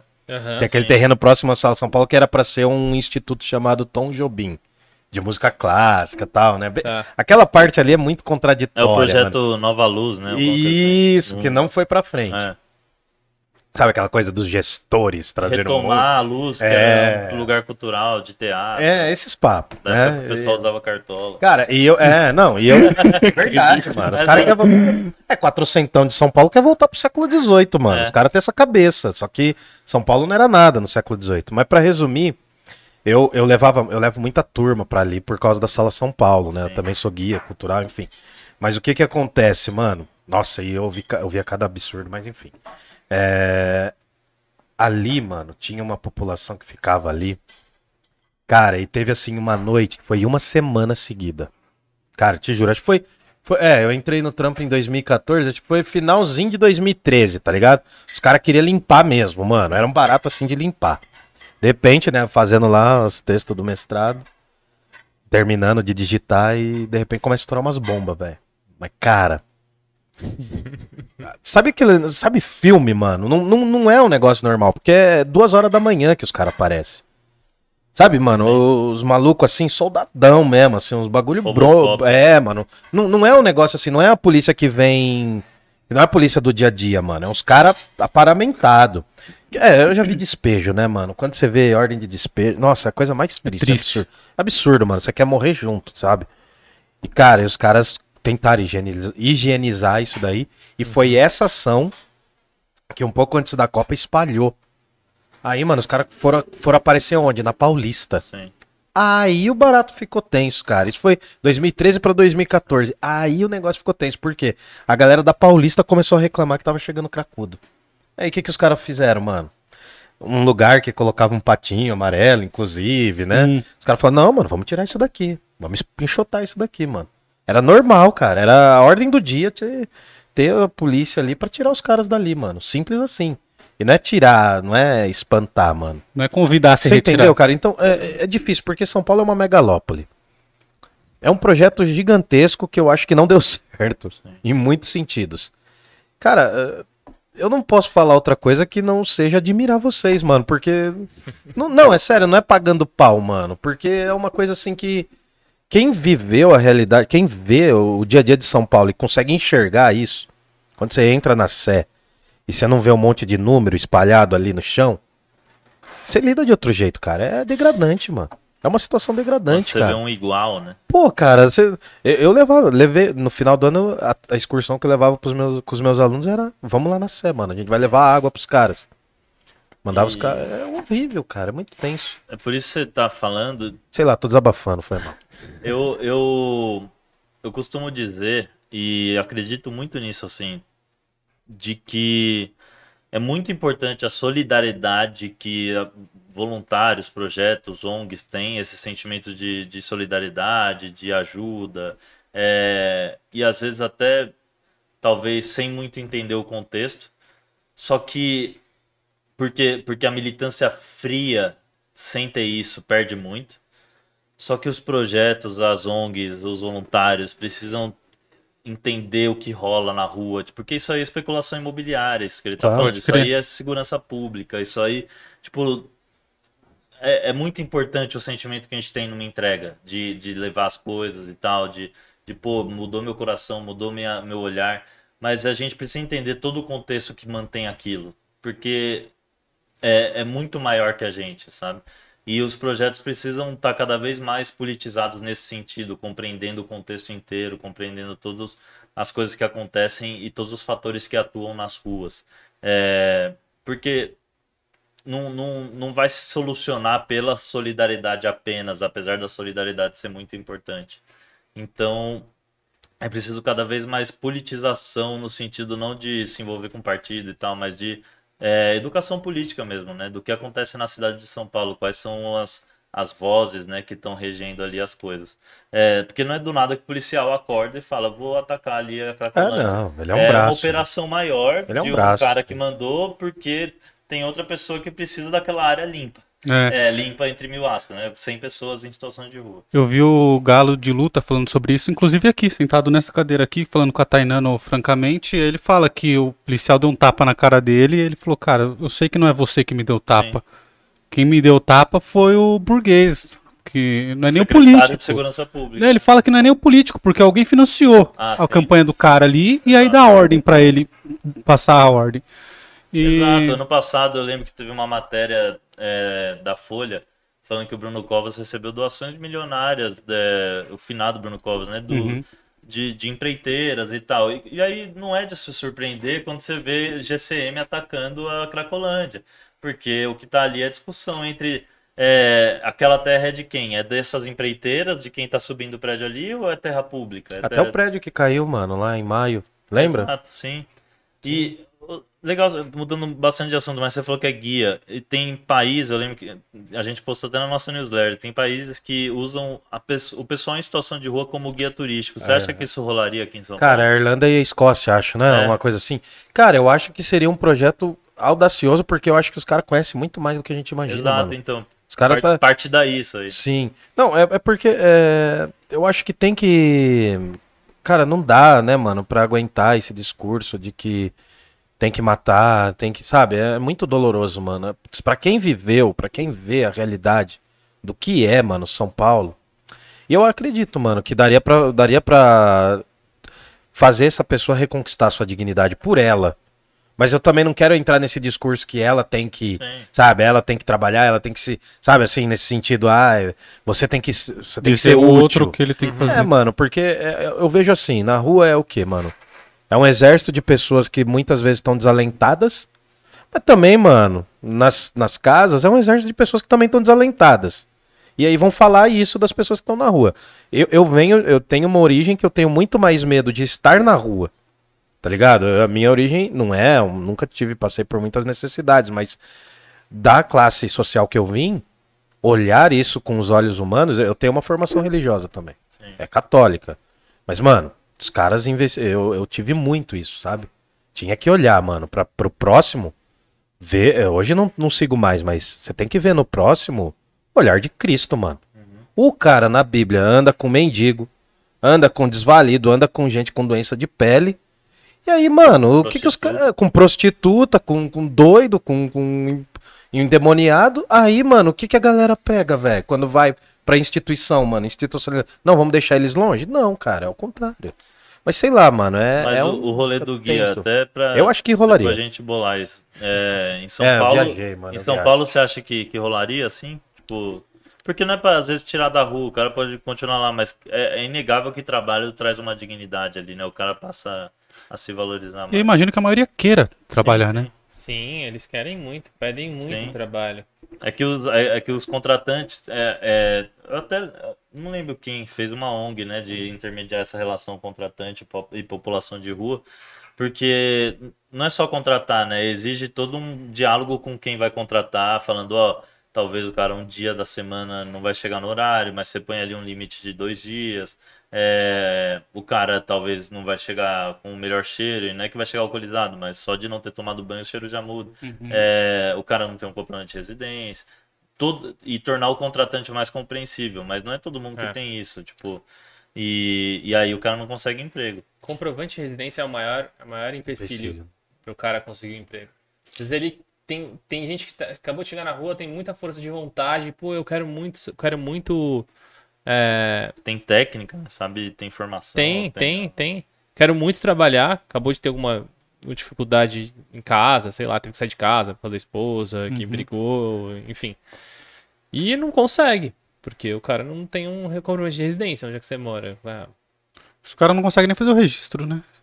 É, Ainda que queira. Tem vagas, é, inclusive a, a, a Eliane, uma colega nossa que saiu da rua, ela saiu depois que a Prefeitura de São Paulo abriu uma vaga especificamente para a população de rua e que era uma vaga que não pedia comprovante de residência. Hum. Mas, e, e aí, como a Prefeitura fez, tem algumas empresas que eu já vi fazendo. É, mas o, a- o normal é pedir, e aí quando alguém. E eles costumam botar de ONG. É, eu mesmo já emprestei meu, meu, meu CEP, meu, meu endereço pra gente, pra pessoa em situação de rua colocar. Mas quando é de ONG, quando é de albergue, os caras já falam, ah, tá na rua. É, e não chama pra entrevista. Cara, isso seria repensar a cidade, tá ligado? Exato. O, o grande, eu acho que o grande diferencial de vocês é que ao olhar pra esse pessoal, pra essa população, que é, mano, é gigantesco, como vocês estavam falando, tá aí beirando aos 50 mil, né, em São Paulo, é tentar repensar a cidade, mano. Por exemplo, se a gente começa a reabitar o centro, porque a galera evadiu o centro. A população, as classes médias e altas evadiram o centro de São Paulo, por exemplo. É o que tá acontecendo aqui numa menor proporção é o que acontece em Jundiaí.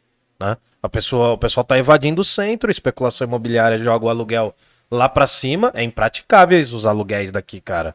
Daqui, mano, é impraticável. É, é, rivaliza com São Paulo, cara, com o centro de São Paulo, assim, sabe? Então eu acho que o que vocês fazem é tentar repensar a, própria dinâmica da cidade e o olhar das pessoas sobre essa cidade. É porque ah, se a, a galera não tem uma visão, eu acho que isso da- dos guias na- nas ruas daria muito certo, mano. Mas pessoa- as pessoas precisam mudar um pouco, ter uma visão mais humana dessa Sim. situação. Entendeu? Ter uma visão mais. é, Essa de acolhimento, cara. Porque eu tenho certeza, mano, quem que vai se dispor a, a deixar um, um ex-morador de rua ser guia hoje? Com a mentalidade das pessoas. Sim. Eu não Entendeu? sei como essas empresas, né? Mas eu, eu entendo, assim. De. Da galera ter um bloqueio, né? Achar que, que o cara nunca vai conseguir se erguer, ou enfim. Ah, sim, mano. Eu acho, cara. E Cara. tem essa lógica de, mere- de merecer, né? Nossa, meritocracia. É. Nossa. Cara, surge a, a pala- irritar. a palavra meritocracia sai do chão assim, mano. Eu já falo, meu Deus do céu. Tem até um meme que eu vi esses dias, como é que é? Você é muito bom, não sei o que, não sei o que lá, amei seu currículo, mas você não é meu sobrinho. É, eu vi hoje É, isso, cara. é, mano. Você não é meu sobrinho. É, tá muito assim, né? Cotidiano aí, né? Tem uma, uma fala do Paulo Coco. Você já agradeceu um herdeiro de empresa hoje? É, herdeiro, mano. É herdeiro, é, mas quem, quem tem comandado as coisas são os herdeiros, É né? igual, Os grandes eu herdeiros. vejo, eu sou muito viciado, tô viciado, né? Não sou, tipo, em Shark Tank. E é zero meu perfil. Nem sei porque eu tô viciado nisso. Acho que foi o Casimiro que fez isso. Cara, eu tô assistindo por causa do Casemiro, né? E aí, Que que é isso, mano? Casemiro é o gordinho Não, que eu faz vi, mas ele é Shark da hora. Tank é um programa de pitch. Tipo, o cara chega com Chega com a ideia, empresa ali. E aí tem cinco bilionários lá, tipo, o dono da Polishop, o dono da Chili Bean, não sei o quê. E aí ele tem que vender a empresa dele, Eles parte da empresa, a É. sua empresa É, é boa, parte da empresa. Pagar por ela. por X mil reais, ou, ou milhões, enfim. Sim, sim. Só vão julgar, não vão E dar aí- grana. Não, Eles eles, compram. vão investir, é. Olha só, oportunidade. E de aí, oportunidade. e aí tem um cara lá, resumindo, tem um cara lá que foi vender a empresa dele que era um aplicativo de gerir fazenda na palma da mão. É, tipo um fazendinha da vida real. E aí ele falou, eu tenho 28 clientes, é, meu pai que apresentou 27 amigos fazendeiros dele. Ou seja, é ele e os 27 amigos, é o pai dele e os 27 amigos. Que deve ter olhado e falado, A porra, mano, vamos ter que dar uma força pro 28 cara. clientes, que é todo... É igual os caras, né, Amoedo? Começou do nada, começou só com uma herança, né? É. O pessoal falava? Não, começou do nada, terminou a faculdade, foi fazer badminton, não, não sei na onde, não sei na onde. Ai, que batista, Começou né? com nada. Não, é. eu comecei do nada. Eu peguei um milhão emprestado. Porra, mano. Eu queria pegar um milhão pra pagar todas as minhas dívidas. Umas três gerações de família, assim, as dívidas, cara. Mas, ah, cara, é que é muito sensível falar de tudo isso pra mim, porque eu tenho isso presente na minha família, inclusive, tá ligado? Essa questão de morar em- na rua, assim, já. Na minha própria família teve isso já. E tem num- atualmente. Eu tenho, É eu tenho visto foda, que é mano. muito próximo. Tipo, Cara. não sei se é porque tem aumentado ou porque as pessoas estão olhando pra mim e se sentindo mais abertas em falar, mas tipo, eu- eu devo ter umas duas, três amigas que pai é, falou que pai, falou que irmão tá na rua, é, e gente próxima, assim. Então, tipo, eu não conheço, óbvio, agora depois da SP Invisível eu conheço gente na rua, mas não conheço ninguém que foi pra rua, que era meu amigo antes da SP Invisível. Mas eu conheço muita gente que familiar tá na rua. Classe operária feia. Tá, tá feia a coisa. É. Cara, eu queria fazer uma pergunta clichê de novo. Mas, quando os caras do Pode Pá perguntar, você não vai poder falar. Eu vou fazer a pergunta. Qual é a história que você achou mais incrível, assim, de vocês dois? Qual é a história mais incrível que vocês já viram e que vocês acharam, assim? E a hora, que eles, a hora que eles perguntarem, você fala a segunda. porque A primeira você falou no podcast. Não, é de chorar mesmo, porque a gente quer filmar vocês chorando. Aquela, Ah. coisa, aquela coisa bem Sônia Abrão, né? Nossa. Não, mas ah, falando sério, a gente não tá nessa vibe, mas porque a gente quer ouvir mesmo. Cada um tem um, aí o André começa aí. Que eu tô... Cara, assim, a, a melhor história não é a que eu. Sinceramente, não é que eu chorei. Tem a história que eu chorei e tem a história que, Ah. pra mim, é a melhor história. Fica à vontade. A que eu chorei foi quando eu vi um menino da, da minha idade.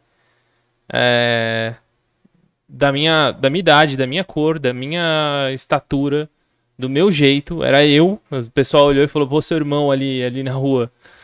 E eu fui falar com ele. E eu realmente me vi ali. Eu falei, cara, sou eu aí, entendeu? E, e aí eu vi ele naquela condição, naquela situação. Eu dei um pão pra ele, tava comendo um pão com a mão bem suja, colocou o pão no chão, sabe? Perdeu algumas, algumas sensibilidades, assim, de, de higiene. Então esse foi, foi, foi um papo ali que eu chorei bastante nesse papo, nem foi pro ar. Aliás, foi sim. Foi sim, até a família quis reencontrar ele, ele não queria. Em, a melhor história, pra mim, é, é a que a gente conseguiu ajudar uma pessoa a sair da situação de rua, né? Ele tava. Tiago? Tiago, né? Bruno. Bruno, Bruno. O Bruno tava, tava na rua, a gente conversou com ele, ficou, co- ficou sabendo a história dele, ele era do sul, tudo mais. E aí, dessa, dessa história, a gente postou essa história nas redes sociais. E aí, a família dele, uma tia dele que tava aqui em São Paulo, reconheceu, falou: pô, eu quero. que- Onde é que tá o Bruno? Onde é que tá o Bruno? Quero, quero encontrar ele. Essa tia encontrou, ele voltou para, ele foi pra casa dessa tia, ficou um tempo lá. Quando ficou um tempo lá, ele falou, ele já tava um pouco, um pouco melhor, assim, mais estabilizado. Foi- Mas ele foi pro sul depois. Não, mas foi a mãe, não foi tia. Foi logo a mãe mesmo. Tá. Aí ele, ele encontrou a mãe, depois ele voltou, aí ele falou, pô, eu quero, quero ir pro sul. Aí ele foi pro sul, morar lá, porque ele, ele é de lá. E, e lá a gente começou a acompanhar, assim, a vida dele, sabe? Porque ele criou um Facebook e a gente foi vendo qual é a evolução dele. E aí a gente viu, tipo, ó, eu ele, ele começou a contar as conquistas dele no Face, né? E aparecendo a foto pra gente. Então ele, gente, ó, consegui um emprego, tô aqui e tal, tô trabalhando. Aí a foto dele trabalhando. Aí depois ele, gente, acabei de comprar uma moto. Aí comprou a moto, mostrou a foto da moto. Gente, tô namorando. Aí começou a Pô, namorar. Aí comprei um carro. Pô, o cara tem um carro, comprou o carro agora. Aí ele, gente, eu vou casar. Aí tinha uma foto dele com a, com a noiva e aí ele casando, tipo, o cara casando, entendeu? Sabe? O cara tava lá com a gente eu- e a gente encontrou ele, ele, ele casou. Tipo, pra mim ali é o, é o, é o ápice, assim, tipo, o cara casou, tá ligado? Constituiu uma família, era pra ele estar na rua sozinho, sabe? E até a gente, ele postar uma foto dele bebendo na, no bar, assim, aí a gente, tipo, olhar e falar assim, pô, cara, isso, isso é uma conquista também. Porque pra- o que pra ele antes era um vício, hoje é um lazer.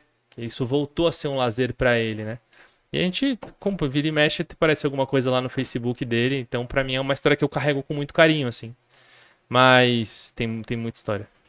É, é, isso, isso de proximidade aí mexe também bastante comigo e já aconteceu mais de uma vez assim de, de encontrar histórias parecidas, fisionomias parecidas. É, acontece direto assim, tipo, esse exemplo que eu dei de gente que perdeu pai, foi pra rua, é, ou gente que fala meu sonho é estudar jornalismo, meu sonho é jogar basquete, coisas que mostram que por um pouco ali não é você ali, ele na sua situação, mas é, sonhos são muito parecidos, passados são parecidos, enfim. É, mexe bastante comigo, mexeu bastante comigo assim a história do Amaral, que hoje é um cara que a gente pode falar que é amigo, é, que a gente também de certa forma acompanha o- algum crescimento ali. É, e o coração do Amaral mexe bastante comigo, que é de tipo, hoje ele não tá em situação de rua, ele tá numa pensão, mas ele desde quando ele estava na pior situação que eu já encontrei ele, ele sempre pegava o kit dele na nossa. A gente contou a história, a história chegou num médico que além de ser médico, ele cuidava da gestão ali de um hospital, então ele conseguiu oferecer o hospital, oferecer a mão de, a, oferecer a mão de obra, tudo. E aí ele ganhou a cirurgia. E aí, como o pós-operatório pode ter bactéria, tudo, e normalmente a gente faz em casa e ele não tem em casa, foi tudo no hospital. Então a gente ficou um mês e pouco no hospital, é, revezando voluntário e tal. A maioria era eu ali, mas tipo, foi muito tempo dormindo do lado dele, ficando íntimo, tendo que trocar, tudo isso. É, então, então foi algo que, que, que mexe bastante comigo, essa história do Geraldino. E, e histórias é isso, que a gente consegue mostrar que o SP Invisível, para mim o SP Invisível bem sucedido, no sentido de concluído, sucesso é isso. Contamos uma história, essa história mobilizou quem tem recursos, seja lá qual for o recurso, emprego, enfim, é, dinheiro para comprar passagem. E aí esse, esse recurso chegou na pessoa, essa pessoa conseguiu é, fazer o que queria. Tipo, a gente já conseguiu fazer gente voltar para a família, no dia do aniversário da filha, inclusive. Putz. Porra. É, já conseguiu emprego, tudo conectando, assim. O Geraldino é um cara que precisava da cirurgia, ele não saiu da rua, mas só de ele poder andar agora, tipo, ele fala, ele falava muito do passado dele que ele vendia coisa em estádio, amendoim, não sei o quê. E aí ele voltou, agora parou de novo e vai voltar de novo, mas tipo, ele voltou aí pro estádio logo depois para vender cerveja, água, refri, enfim. A gente tá cuidando de três, de três caras agora que É. também estavam na rua. É, já faz uns seis meses que a gente tá cuidando deles, numa, numa um hotelzinho desses bem, bem pequenininhos assim. E, e um deles a gente acabou de conseguir um. a- Na verdade, a gente deu um emprego pra ele dentro do SP Invisível, assim. Tinha uma função que ele podia ajudar a gente e aí a gente deu um- esse, esse trabalho pra ele. É, tem também uma que, que me toca bastante. Ah, que- e esses três, a gente, eles, eles eram leitores, são, É. né, leitores assíduos, e aí um dia encontraram eles lendo um livro do Casagrande. A gente conseguiu fazer esse, esse match, levou o Casagrande pra conhecer ele. Foi. Que foda, velho. Aí eles conheceram o Casagrande, aí dali pra demônios. frente a gente começou a. É, é. Aí dali pra frente começou a cuidar deles e tal. Eles são, eram bem, são bem conhecidos ali na, na Sumaré. Sumaré não, Pompeia. Pompeia. E a gente tá cuidando deles até agora. Estamos ajudando, dando uma força. Vamos ver até onde cada um deles vai conseguir seguir, né? A gente também tá, tá buscando encontrar vários métodos, várias formas de qual é a melhor forma de, de ajudar, reinventar muita coisa, sabe? Acho que por a gente ser uma, uma ONG, é, a, a gente tem mais liberdade para conseguir testar coisas que possam dar certo. Então, uma das coisas que a gente testou e viu que dá certo, por exemplo, assim, é a acupuntura. Ficou muito chocado, assim, pô, vamos eu fizer acupuntura nos caras. Aí começou a fazer e eles começaram a, a reagir, tipo, positivamente, sabe? Alivi, alívio de, de tensão. Isso, um deles, esse que a gente tá cuidando agora, que a gente deu um emprego pra ele, foi isso.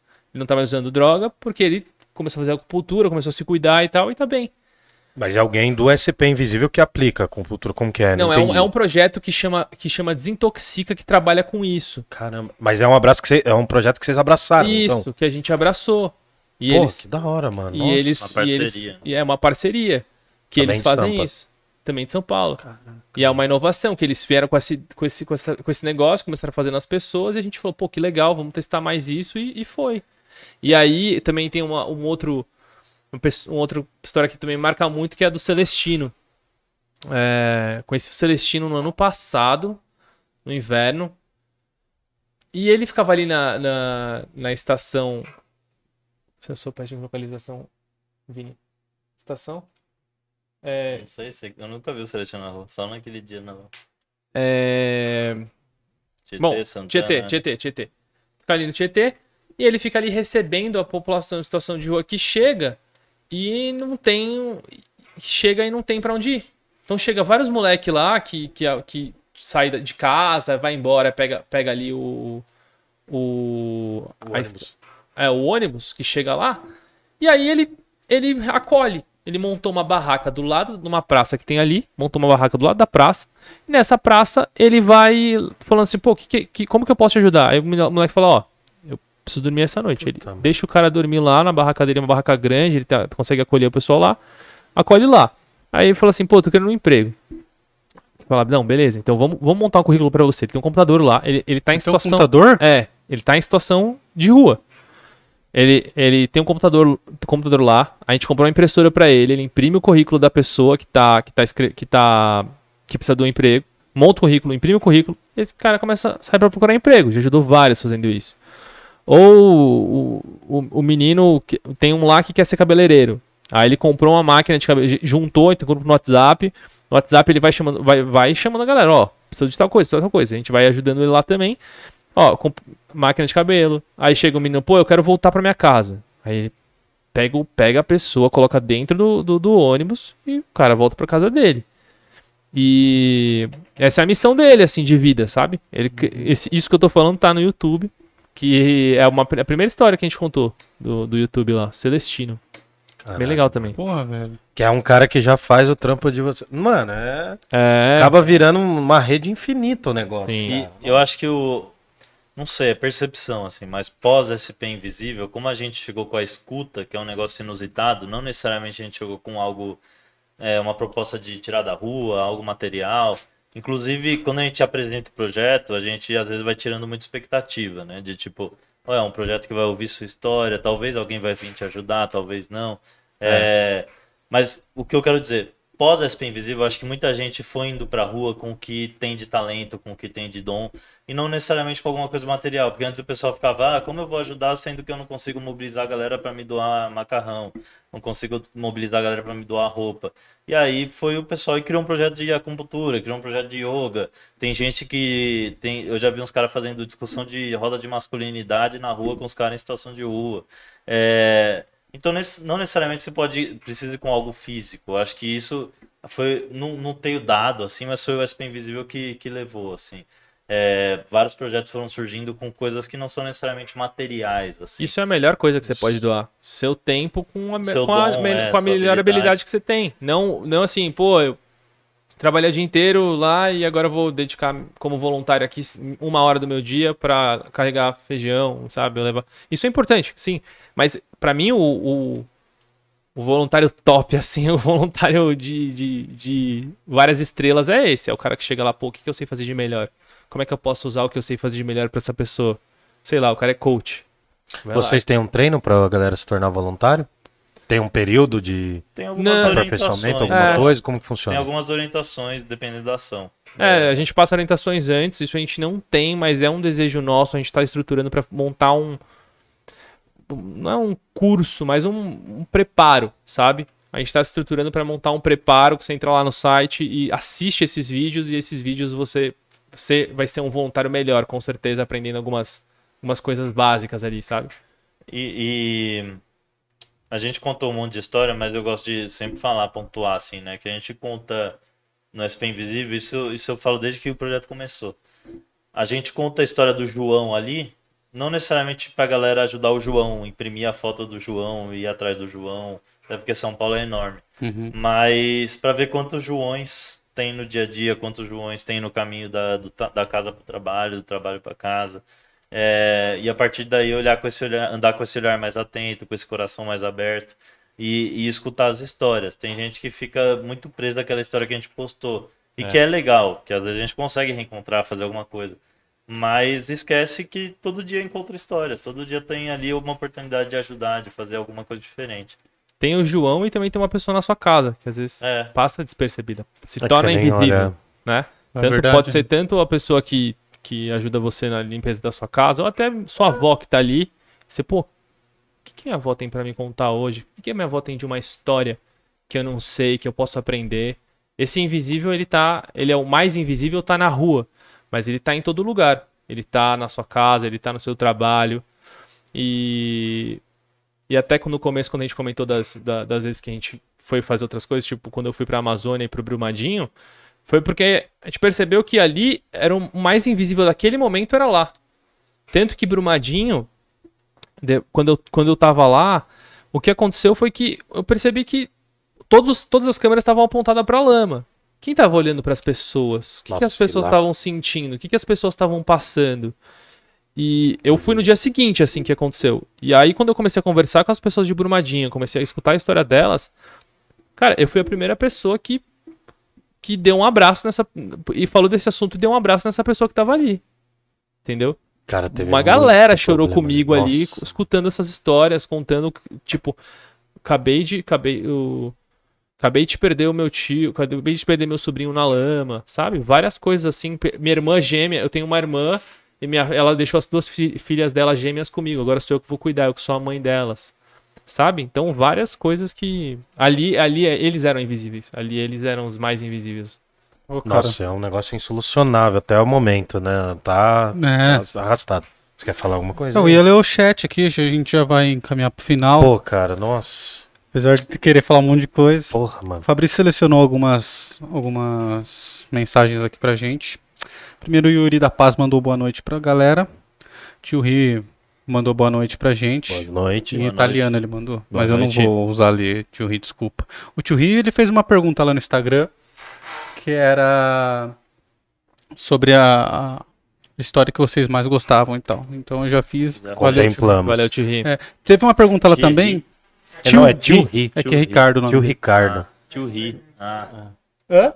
Achei que era igual do cantor. É, não, Não, mas, mas a tem aqui. comple- E tinha um outro que eu tinha visto também lá no Instagram, não vou lembrar quem mandou, mas eram perguntando se vocês já tinham sofrido algum tipo de violência quando foi abordar alguém ou por ter falado alguma coisa numa conversa com alguém. O André tem umas histórias. Pra mim foi mais. É sempre mais tranquilo, assim, no sentido de. Tem gente que não quer tirar a foto, mas contar. E aí a gente propõe de não mostrar rosto, mas tem gente que mesmo assim não quer, aí eu não insisto. Uhum. É, Mas contar a história, conversar, todo mundo tá disposto e quer. É, E aí nunca foi assaltado, nunca nada. É. Não, eu já, eu já tive alguns poucos problemas assim. É.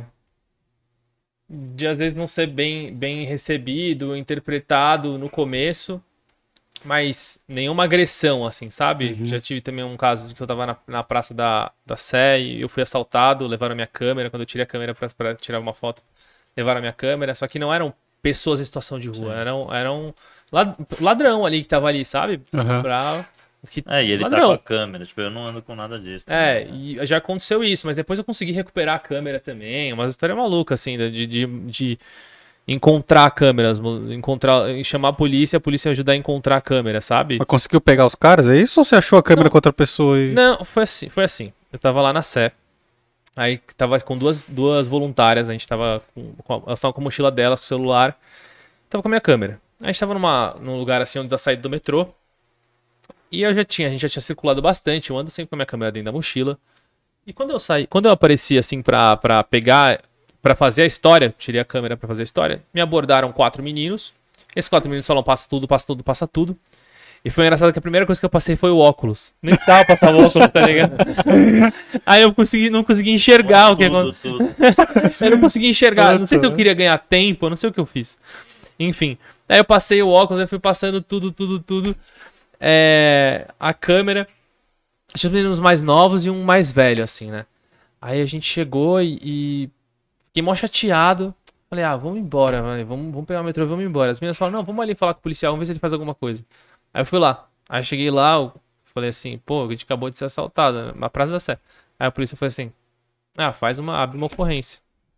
Aí eu falei assim, ah, tchau. Pô, Foda-se, né? Aí ele viu que eu fiquei, é, aí ele viu que eu fiquei bravo e esnobei dele. Aí o chefe dele virou e falou assim: "Não, não, vem aqui, vem aqui, vem aqui". Aí eu voltei lá. Aí quando eu voltei lá, eles falaram: "Me conta mais os meninos, como é que eles eram?" Tal. Aí eu lembrei dos, falei dos poucos meninos. Aí a gente ligou o GPS do celular que tinha e a gente viu que tava andando e tava ali perto. Eles falaram: "Entra na viatura, a gente vai procurar os meninos". Aí a gente entrou na viatura, começou a procurar, tinha um monte de molequinho assim, não reconhecia exatamente quem qual era, tava os molequinhos brincando. E aí a gente. Aí começamos a procurar, procurar. Falei, meu, parou. O negócio parou. Em algum lugar aqui. Aí eu levantei um saco de lixo assim, vários sacos de lixo, tava embaixo, assim, minha câmera com, com a mochila e os celulares. Putz. E aí devolvi o celular. Só uma menina que ficou sem celular, porque o cara mais velho acho que pegou o celular pra ir vender. Mas de resto a gente recuperou tudo. Recuperou o celular, recuperou a mochila, recuperou a minha câmera. Minha câmera que era o Nossa. mais. Mais caro, acho que não, tem, não tinha poder de venda lá e o cara me devolveu. E olha Então- como, como é doido o, o machismo, né? Que não aconteceu nada com a gente nesse sentido, a não ser essa história do André, mas tipo, a gente sempre. te- Hoje é o Lucas que faz essa operação de ir pra rua, ouvir as histórias, mas tinha uma época que era voluntário e voluntária. Uhum. E aí, a gente. As únicas duas vezes que a gente falou pode ir só três voluntárias, duas voluntárias, sem nenhum cara acompanhando. Rolou merda com elas de assédio, de, de tipo, os entrevistados às vezes mexerem com ela, ou, É. ou pessoas que estavam passando por ali. E, e aí a gente sempre fala, ah, precisa de um voluntário homem, seja o fotógrafo, seja alguém que vai ouvir a história. E não tem É, voluntário não homem. é- não, é, até tem, mas tipo, mas, e, e aí a galera demora pra entender que não é uma questão de ah, é, porque só homem consegue fazer isso, uma questão de machismo nosso. Mas é porque hoje, infelizmente, a rua ainda é um lugar muito machista, sabe? Uhum. E te- deu ruim, tipo, essas duas únicas vezes que a gente tentou, as duas deu merda. Putz.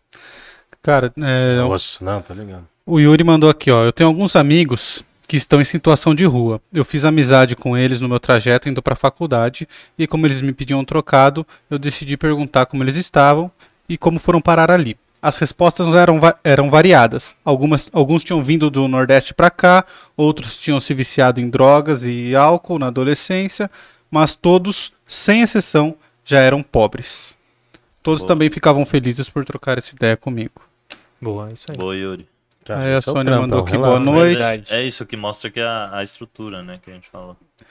É, é, porque quando o cara já tem algum, algum lastro que, que o ajude, ele não vai pra rua, né, Não. cara? É mais Tem um difícil, né? psicólogo, vai pro psicólogo. Passa meia hora, uma horinha lá. É, então. É, Elisete mandou boa noite, Sônia Campos mandou boa noite. Boas noites. Leonardo Ramon, manda um salve pro Léo. Salve, Léo. Salve, Léo. O Léo é meu primo. Léo, Léo. Pra todos os Léos do Pra Brasil. todos os Todos Léos que os estão Léo que estão aí. É, Maria de Fátima Coelho mandou amando. A Isaura valeu, mandou valeu. boa noite, sucesso sempre. A Isaura é minha avó. Ah, aqui é um Ela aprendeu familiar. a, familiar. a- a Que legal. assistir o YouTube. Mandei pra minha avó também, mas acho que ela não tá online. Vamos ver como é o nome da sua avó. aprendeu a comentar. É, ela já aprendeu no Instagram, às vezes ela comenta Aí. lá. Ó, a Maria Maiose falou: vocês podem falar um pouco sobre o livro A Pandemia que Ninguém Vê? Acompanho e admiro muito o trampo do São Paulo Invisível. Legal. Aí. É, bom, o livro A Pandemia que Ninguém Vê é um projeto assim dentro da SP Invisível para retratar as pessoas invisíveis no momento de pandemia. Quem eram os invisíveis no momento de pandemia? Essa foi a pergunta que a gente se fez e decidiu construir um, um livro em cima disso. Esse livro ele conta a história de 100 pessoas que ficaram invisíveis nesse momento de pandemia. E a gente aborda cinco grupos sociais. Eles são pessoas em situação de rua, profissionais de saúde, profissionais de entrega, profissionais de cemitério e profissionais de reciclagem. Então a gente tem esses cinco, essas cinco categorias que a gente aborda. Cada, cada, uma desses, cada um desses grupos sociais tem, tem 20 histórias sobre cada um deles. E foi um, um projeto assim bem, bem no meio da pandemia. É um relato, é um relato histórico né, da, dessa, dessa realidade, Nossa. uma perspectiva muito diferente dessa realidade. Acho que essa perspectiva pandemia foi abordada de diversos ângulos, mas esse é um, um relato desse, desse, desse, desse ponto de vista, né? Então a gente pegou o ponto de vista, por exemplo, de, de médicos. Como é que os, como é que os, os, os médicos estavam se se sentindo com a família deles em casa? A gente não quer saber do, do que estava passando lá, a gente quer saber como é que estava a família dele. Então um cara que, na hora que falou, precisa de gente aqui no, no, no Pacaembu. Aí ele falou, eu vou. E não pensou que a filha dele ia nascer daqui dois me daqui uma semana, duas semanas, e ele não podia voltar mais. O cara que Nossa. foi não conseguiu ver, foi ver a filha depois de dois meses. Entendeu? Aí a gente pega, por exemplo, uma história de um de um menino de 18, 17, 17 para 16 anos, que ele ele, ele mora numa comunidade, ele não tinha mais, a família dele estava sem dinheiro, ele decidiu se- ser, ser entregador, né, de aplicativo. Então ele ia para Paulista. Pra ele chegar na Paulista, ele gastava 18 reais, tá? Se ele fosse tomar uma água na Paulista, ele gastava mais 5. Tomar uma água durante o dia, Uhum. ela tomar uma água. Que é mais Se que fosse- justo. É. Aí o, o- a bicicleta era mais 10 reais. Ou seja, você faz as contas, ele já gastou 16, 32, 32 uns 32 reais só de, de, disso daí. Pra mais entrar no jogo. pra né? entrar no jogo. Já saiu de casa devendo 32. E ele chegava em casa às vezes ou com nada, ou com 8, 10 reais de lucro. Putz. De lucro. É, é isso, é disso que a gente tá falando. Então, é, a gente viu muitas situações de, de escravidão pelo, pelos, pelos aplicativos de entrega. E é isso, é uma, uma falsa esperança de que aquilo vai render alguma coisa. É uma, uma possibilidade de trabalho que, na verdade, não, não, traz, não traz lucro. E para uma última história, assim, é uma do. De um profissional de cemitério. Ele, tinha, ele é jovem também, tinha 18, tem 18 anos. Trabalha num cemitério privado. Esse cemitério ele, ele ajuda a, a cavar as covas lá. A mãe dele é empregada doméstica.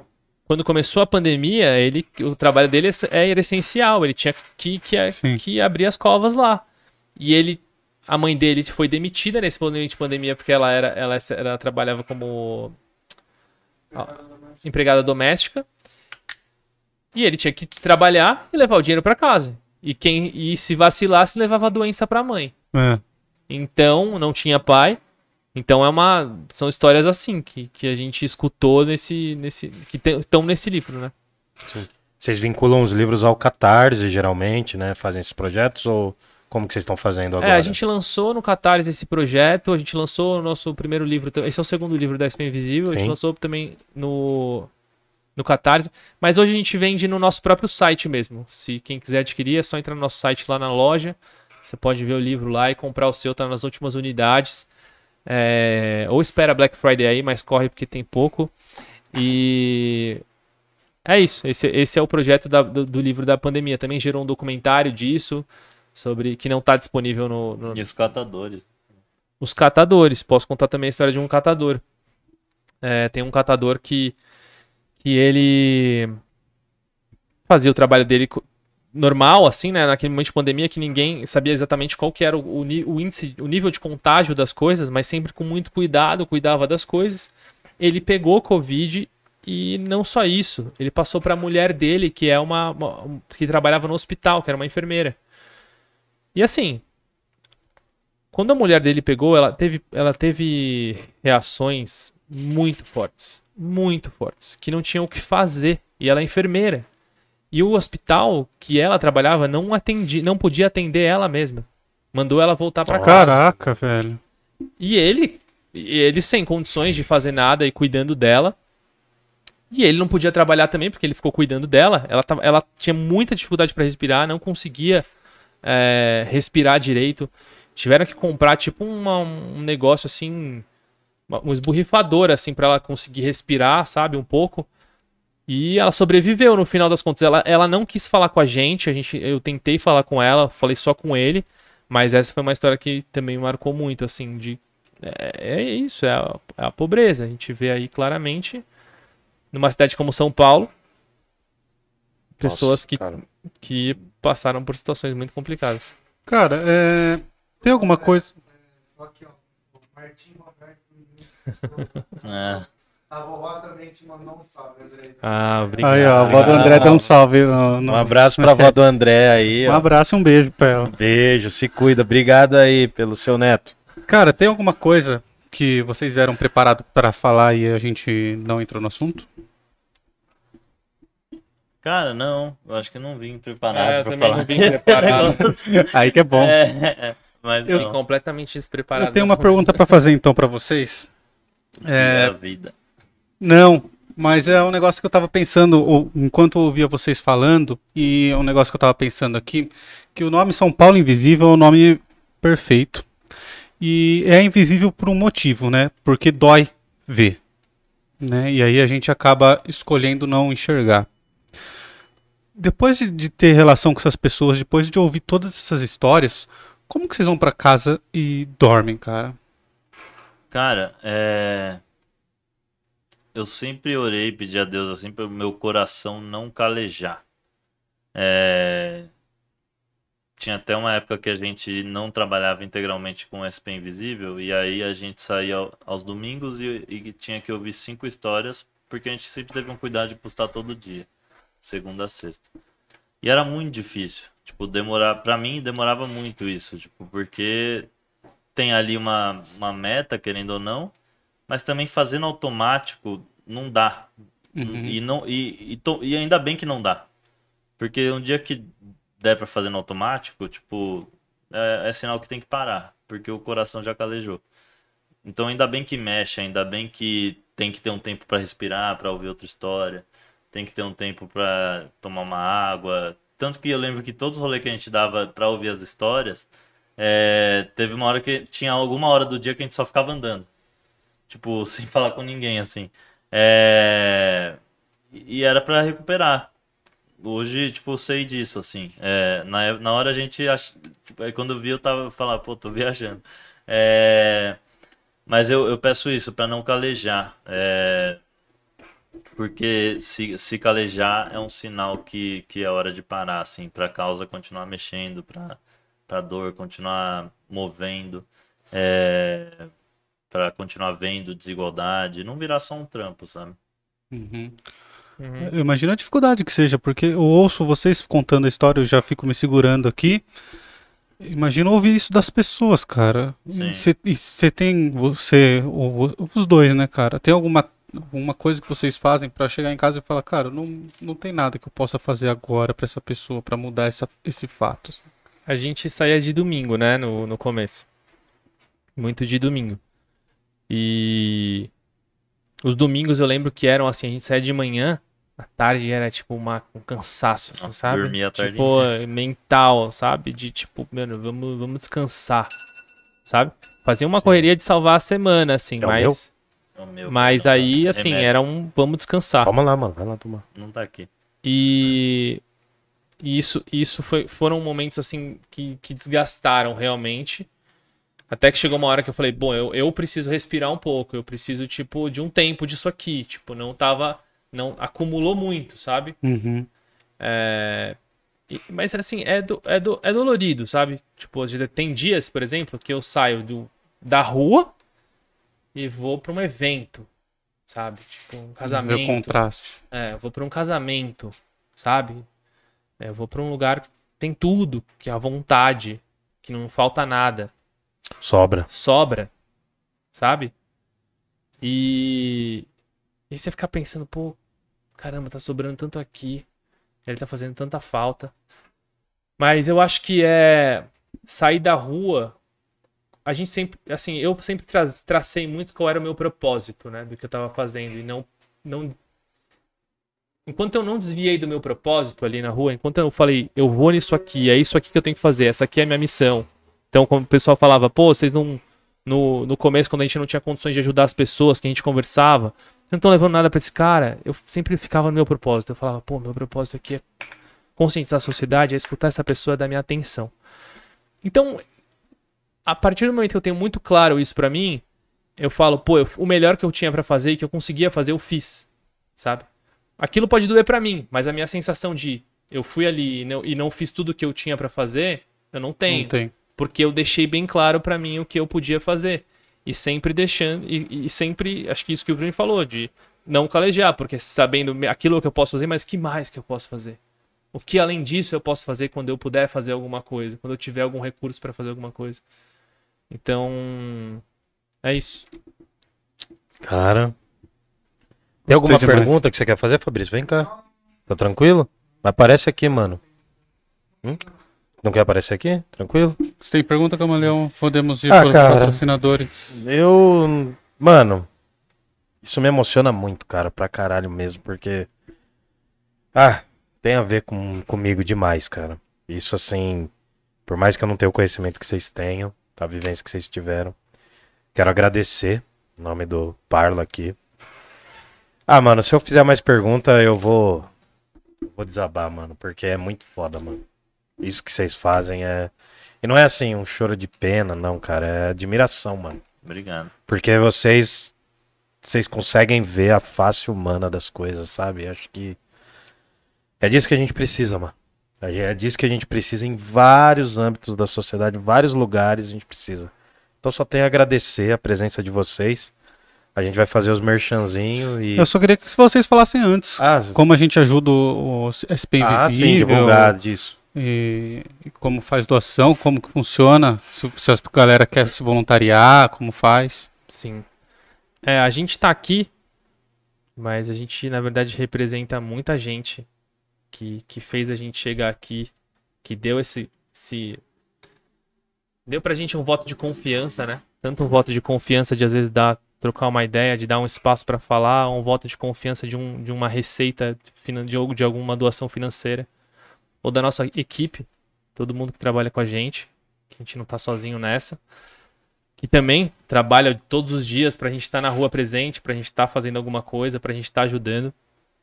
E uma das formas de todo mundo poder participar e contribuir é estar sempre n- nas nossas redes sociais, SP Invisível é, no Facebook, Instagram, é, e acessando o nosso site. No nosso site você vai conhecer muito sobre a gente, você vai saber o que, que a gente está fazendo nesse momento, o que, que a gente está chamando você para fazer. Você vai ter- lá tem uma exposição virtual sobre saúde mental. Lá tem a nossa campanha de Natal, que acho que é muito legal todo mundo conhecer essa campanha de Natal, que ela fala sobre o que sobra em você, o que sobra em você falta no, o que sobra em você falta no outro. Então é isso, a gente tá esse, exemplo que a gente deu da, da- do, do casamento, é, tem alguns lugares que sobra e tem alguns lugares que falta. E nesse Natal a gente quer mais igualdade, a gente quer que essa refeição que ia sobrar na sua mesa, ela não falte na mesa de alguém.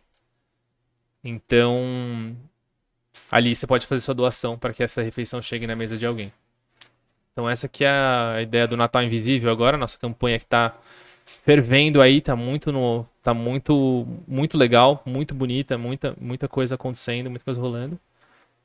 Quem conhece, quiser conhecer, acompanhar, me acompanhar no Instagram, andré.soler, para saber o que, que, que tá rolando, que nos bastidores, que eu ando fazendo aí por fora da SP. E é isso, obrigado aí pela oportunidade. Pô, a gente Imagina, a agradece. gente agradece Todas vocês as terem redes vindo. da SP, né, que, que a gente já falou. Tem é, SP Invisível em tudo, TikTok, Instagram, Twitter, LinkedIn, Facebook, enfim. É, E aí, também é, do, do site, acho que é tudo isso, né? É, Seu Insta. Hoje é o Natal, mas sempre a gente publica lá as ações que vai ter. Ano que vem, se Deus quiser, a próxima é o Carnaval. Ficou um tempo sem ter ação de Carnaval. É. É, mas a gente sempre tem ações conversando com as datas comemorativas. E ah, as minhas redes pessoais, é, minhas redes pessoais é SP Vinícius Lima em tudo também. É, Instagram, Twitter, TikTok, LinkedIn, Pra galera se voluntariar, é só entrar em contato com vocês? no site. No nosso site tem No um espaço site. lá de voluntário. Para ser do- voluntário nessa ação de Natal, você faz uma, uma contribuição de qualquer valor que você já vai ser convidado lá pelo nosso mailing a fazer parte dessa ação. Pô, que legal. Galera, contribuam, hein? Contribuam. E o, o- podcast mais invisível de todos. Ah, não, aqui é o Parla, é, Invisível Parla Podcast. Não, cara, a gente só tem a agradecer mesmo. É, espero que. Eu sei, eu sou bem pessimista, mano. Sou bem pessimista. Mas é sempre bom ver pessoas como vocês pra quebrar um pouco o meu pessimismo. Por mais que o Eu Vinícius um seja pouco. pessimista, eu sou muito pessimista, cara. Esperançoso, mas.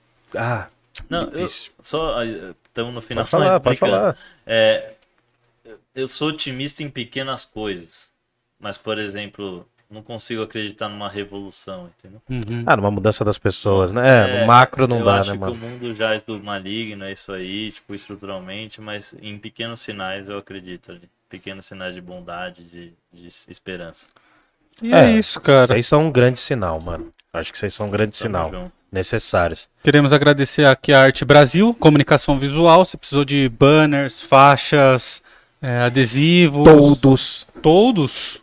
É, iluminosos. Luminosos, Tudo. tudo. tudo. Pra clarear. Todo no faz. Todo não, é luminosos. É, todas as coisas que eles falaram. Todas as todas coisas. as coisas. é. Faz tudo É. bem. Aí, viu só? Aí, ó. Toma! Meu, a Arte Brasil é igual a IC Pinturas. é, os caras fazem tudo, faz né? tudo, faz tudo. É, temos a IC Pinturas também. Se você tem quer pintar a sua casa, seu comércio, se você é aqui de Jundiaí região, tá em São Paulo, dá um toque lá no Instagram e.c.pinturas. Você fala que viu aqui no, no Parla, o orçamento é gratuito. E também tem o Instagram, tá tudo aqui na descrição do vídeo, o da Arte Tudo, Brasil tudo. também. E lembrar que o Parla Podcast é um oferecimento da Move 8. Move 8 produtora. Se vocês acreditam na arte, se vocês querem investir no setor cultural, é o momento agora pra gente reerguer esse, momen esse movimento. Patrocinem o né? Parla, patrocinem o Patrocinem o Parla, acreditem no Parla, aqui na Move 8 também. E, bom, se você quer apoiar a nosso trampo, é pelo Pix, que é o pix.parlapodcast.com.br, pix.parlapodcast.com.br. Você também pode se tornar um apoiador ou uma apoiadora, que é o apoia.se barra parlapodcast. apoia.se barra parlapodcast.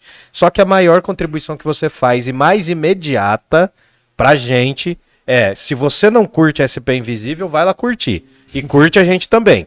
Entendeu? Curte, compartilha, espalha, manda notícia, compartilha os vídeos, comenta, pode xingar a gente, fala que a gente é feio, não tem problema não. Pode xingar. Tá? pode. O Parla Podcast tá aqui. Às quintas a gente tem o Filobrizando. Então, quem já veio pela primeira vez já fica em casa. Que quinta-feira tem também o Filobrizando, que é uns eventos Um de filosofia. filosófico. Papo filosófico. É Alguma isso. coisa que o Instagram de falar? todo mundo tá aqui na descrição do vídeo. Os Isso. nossos, os dos meninos, o da, o da SP Invisível, o da, dos patrocinadores. Isso. E é isso. Vamos nessa, Camales? Gente, agradeço mesmo, cara. Valeu. Foda, mano. Foda. Valeu, valeu, obrigado. São Só pedir pra vocês dois se juntarem aí, colocar o rostinho juntos e, Fazer a Pra e olhar pra foto, câmera é. aqui. Era essa? É, Tá. Aí. pra fazer a thumb. Aí. Boa.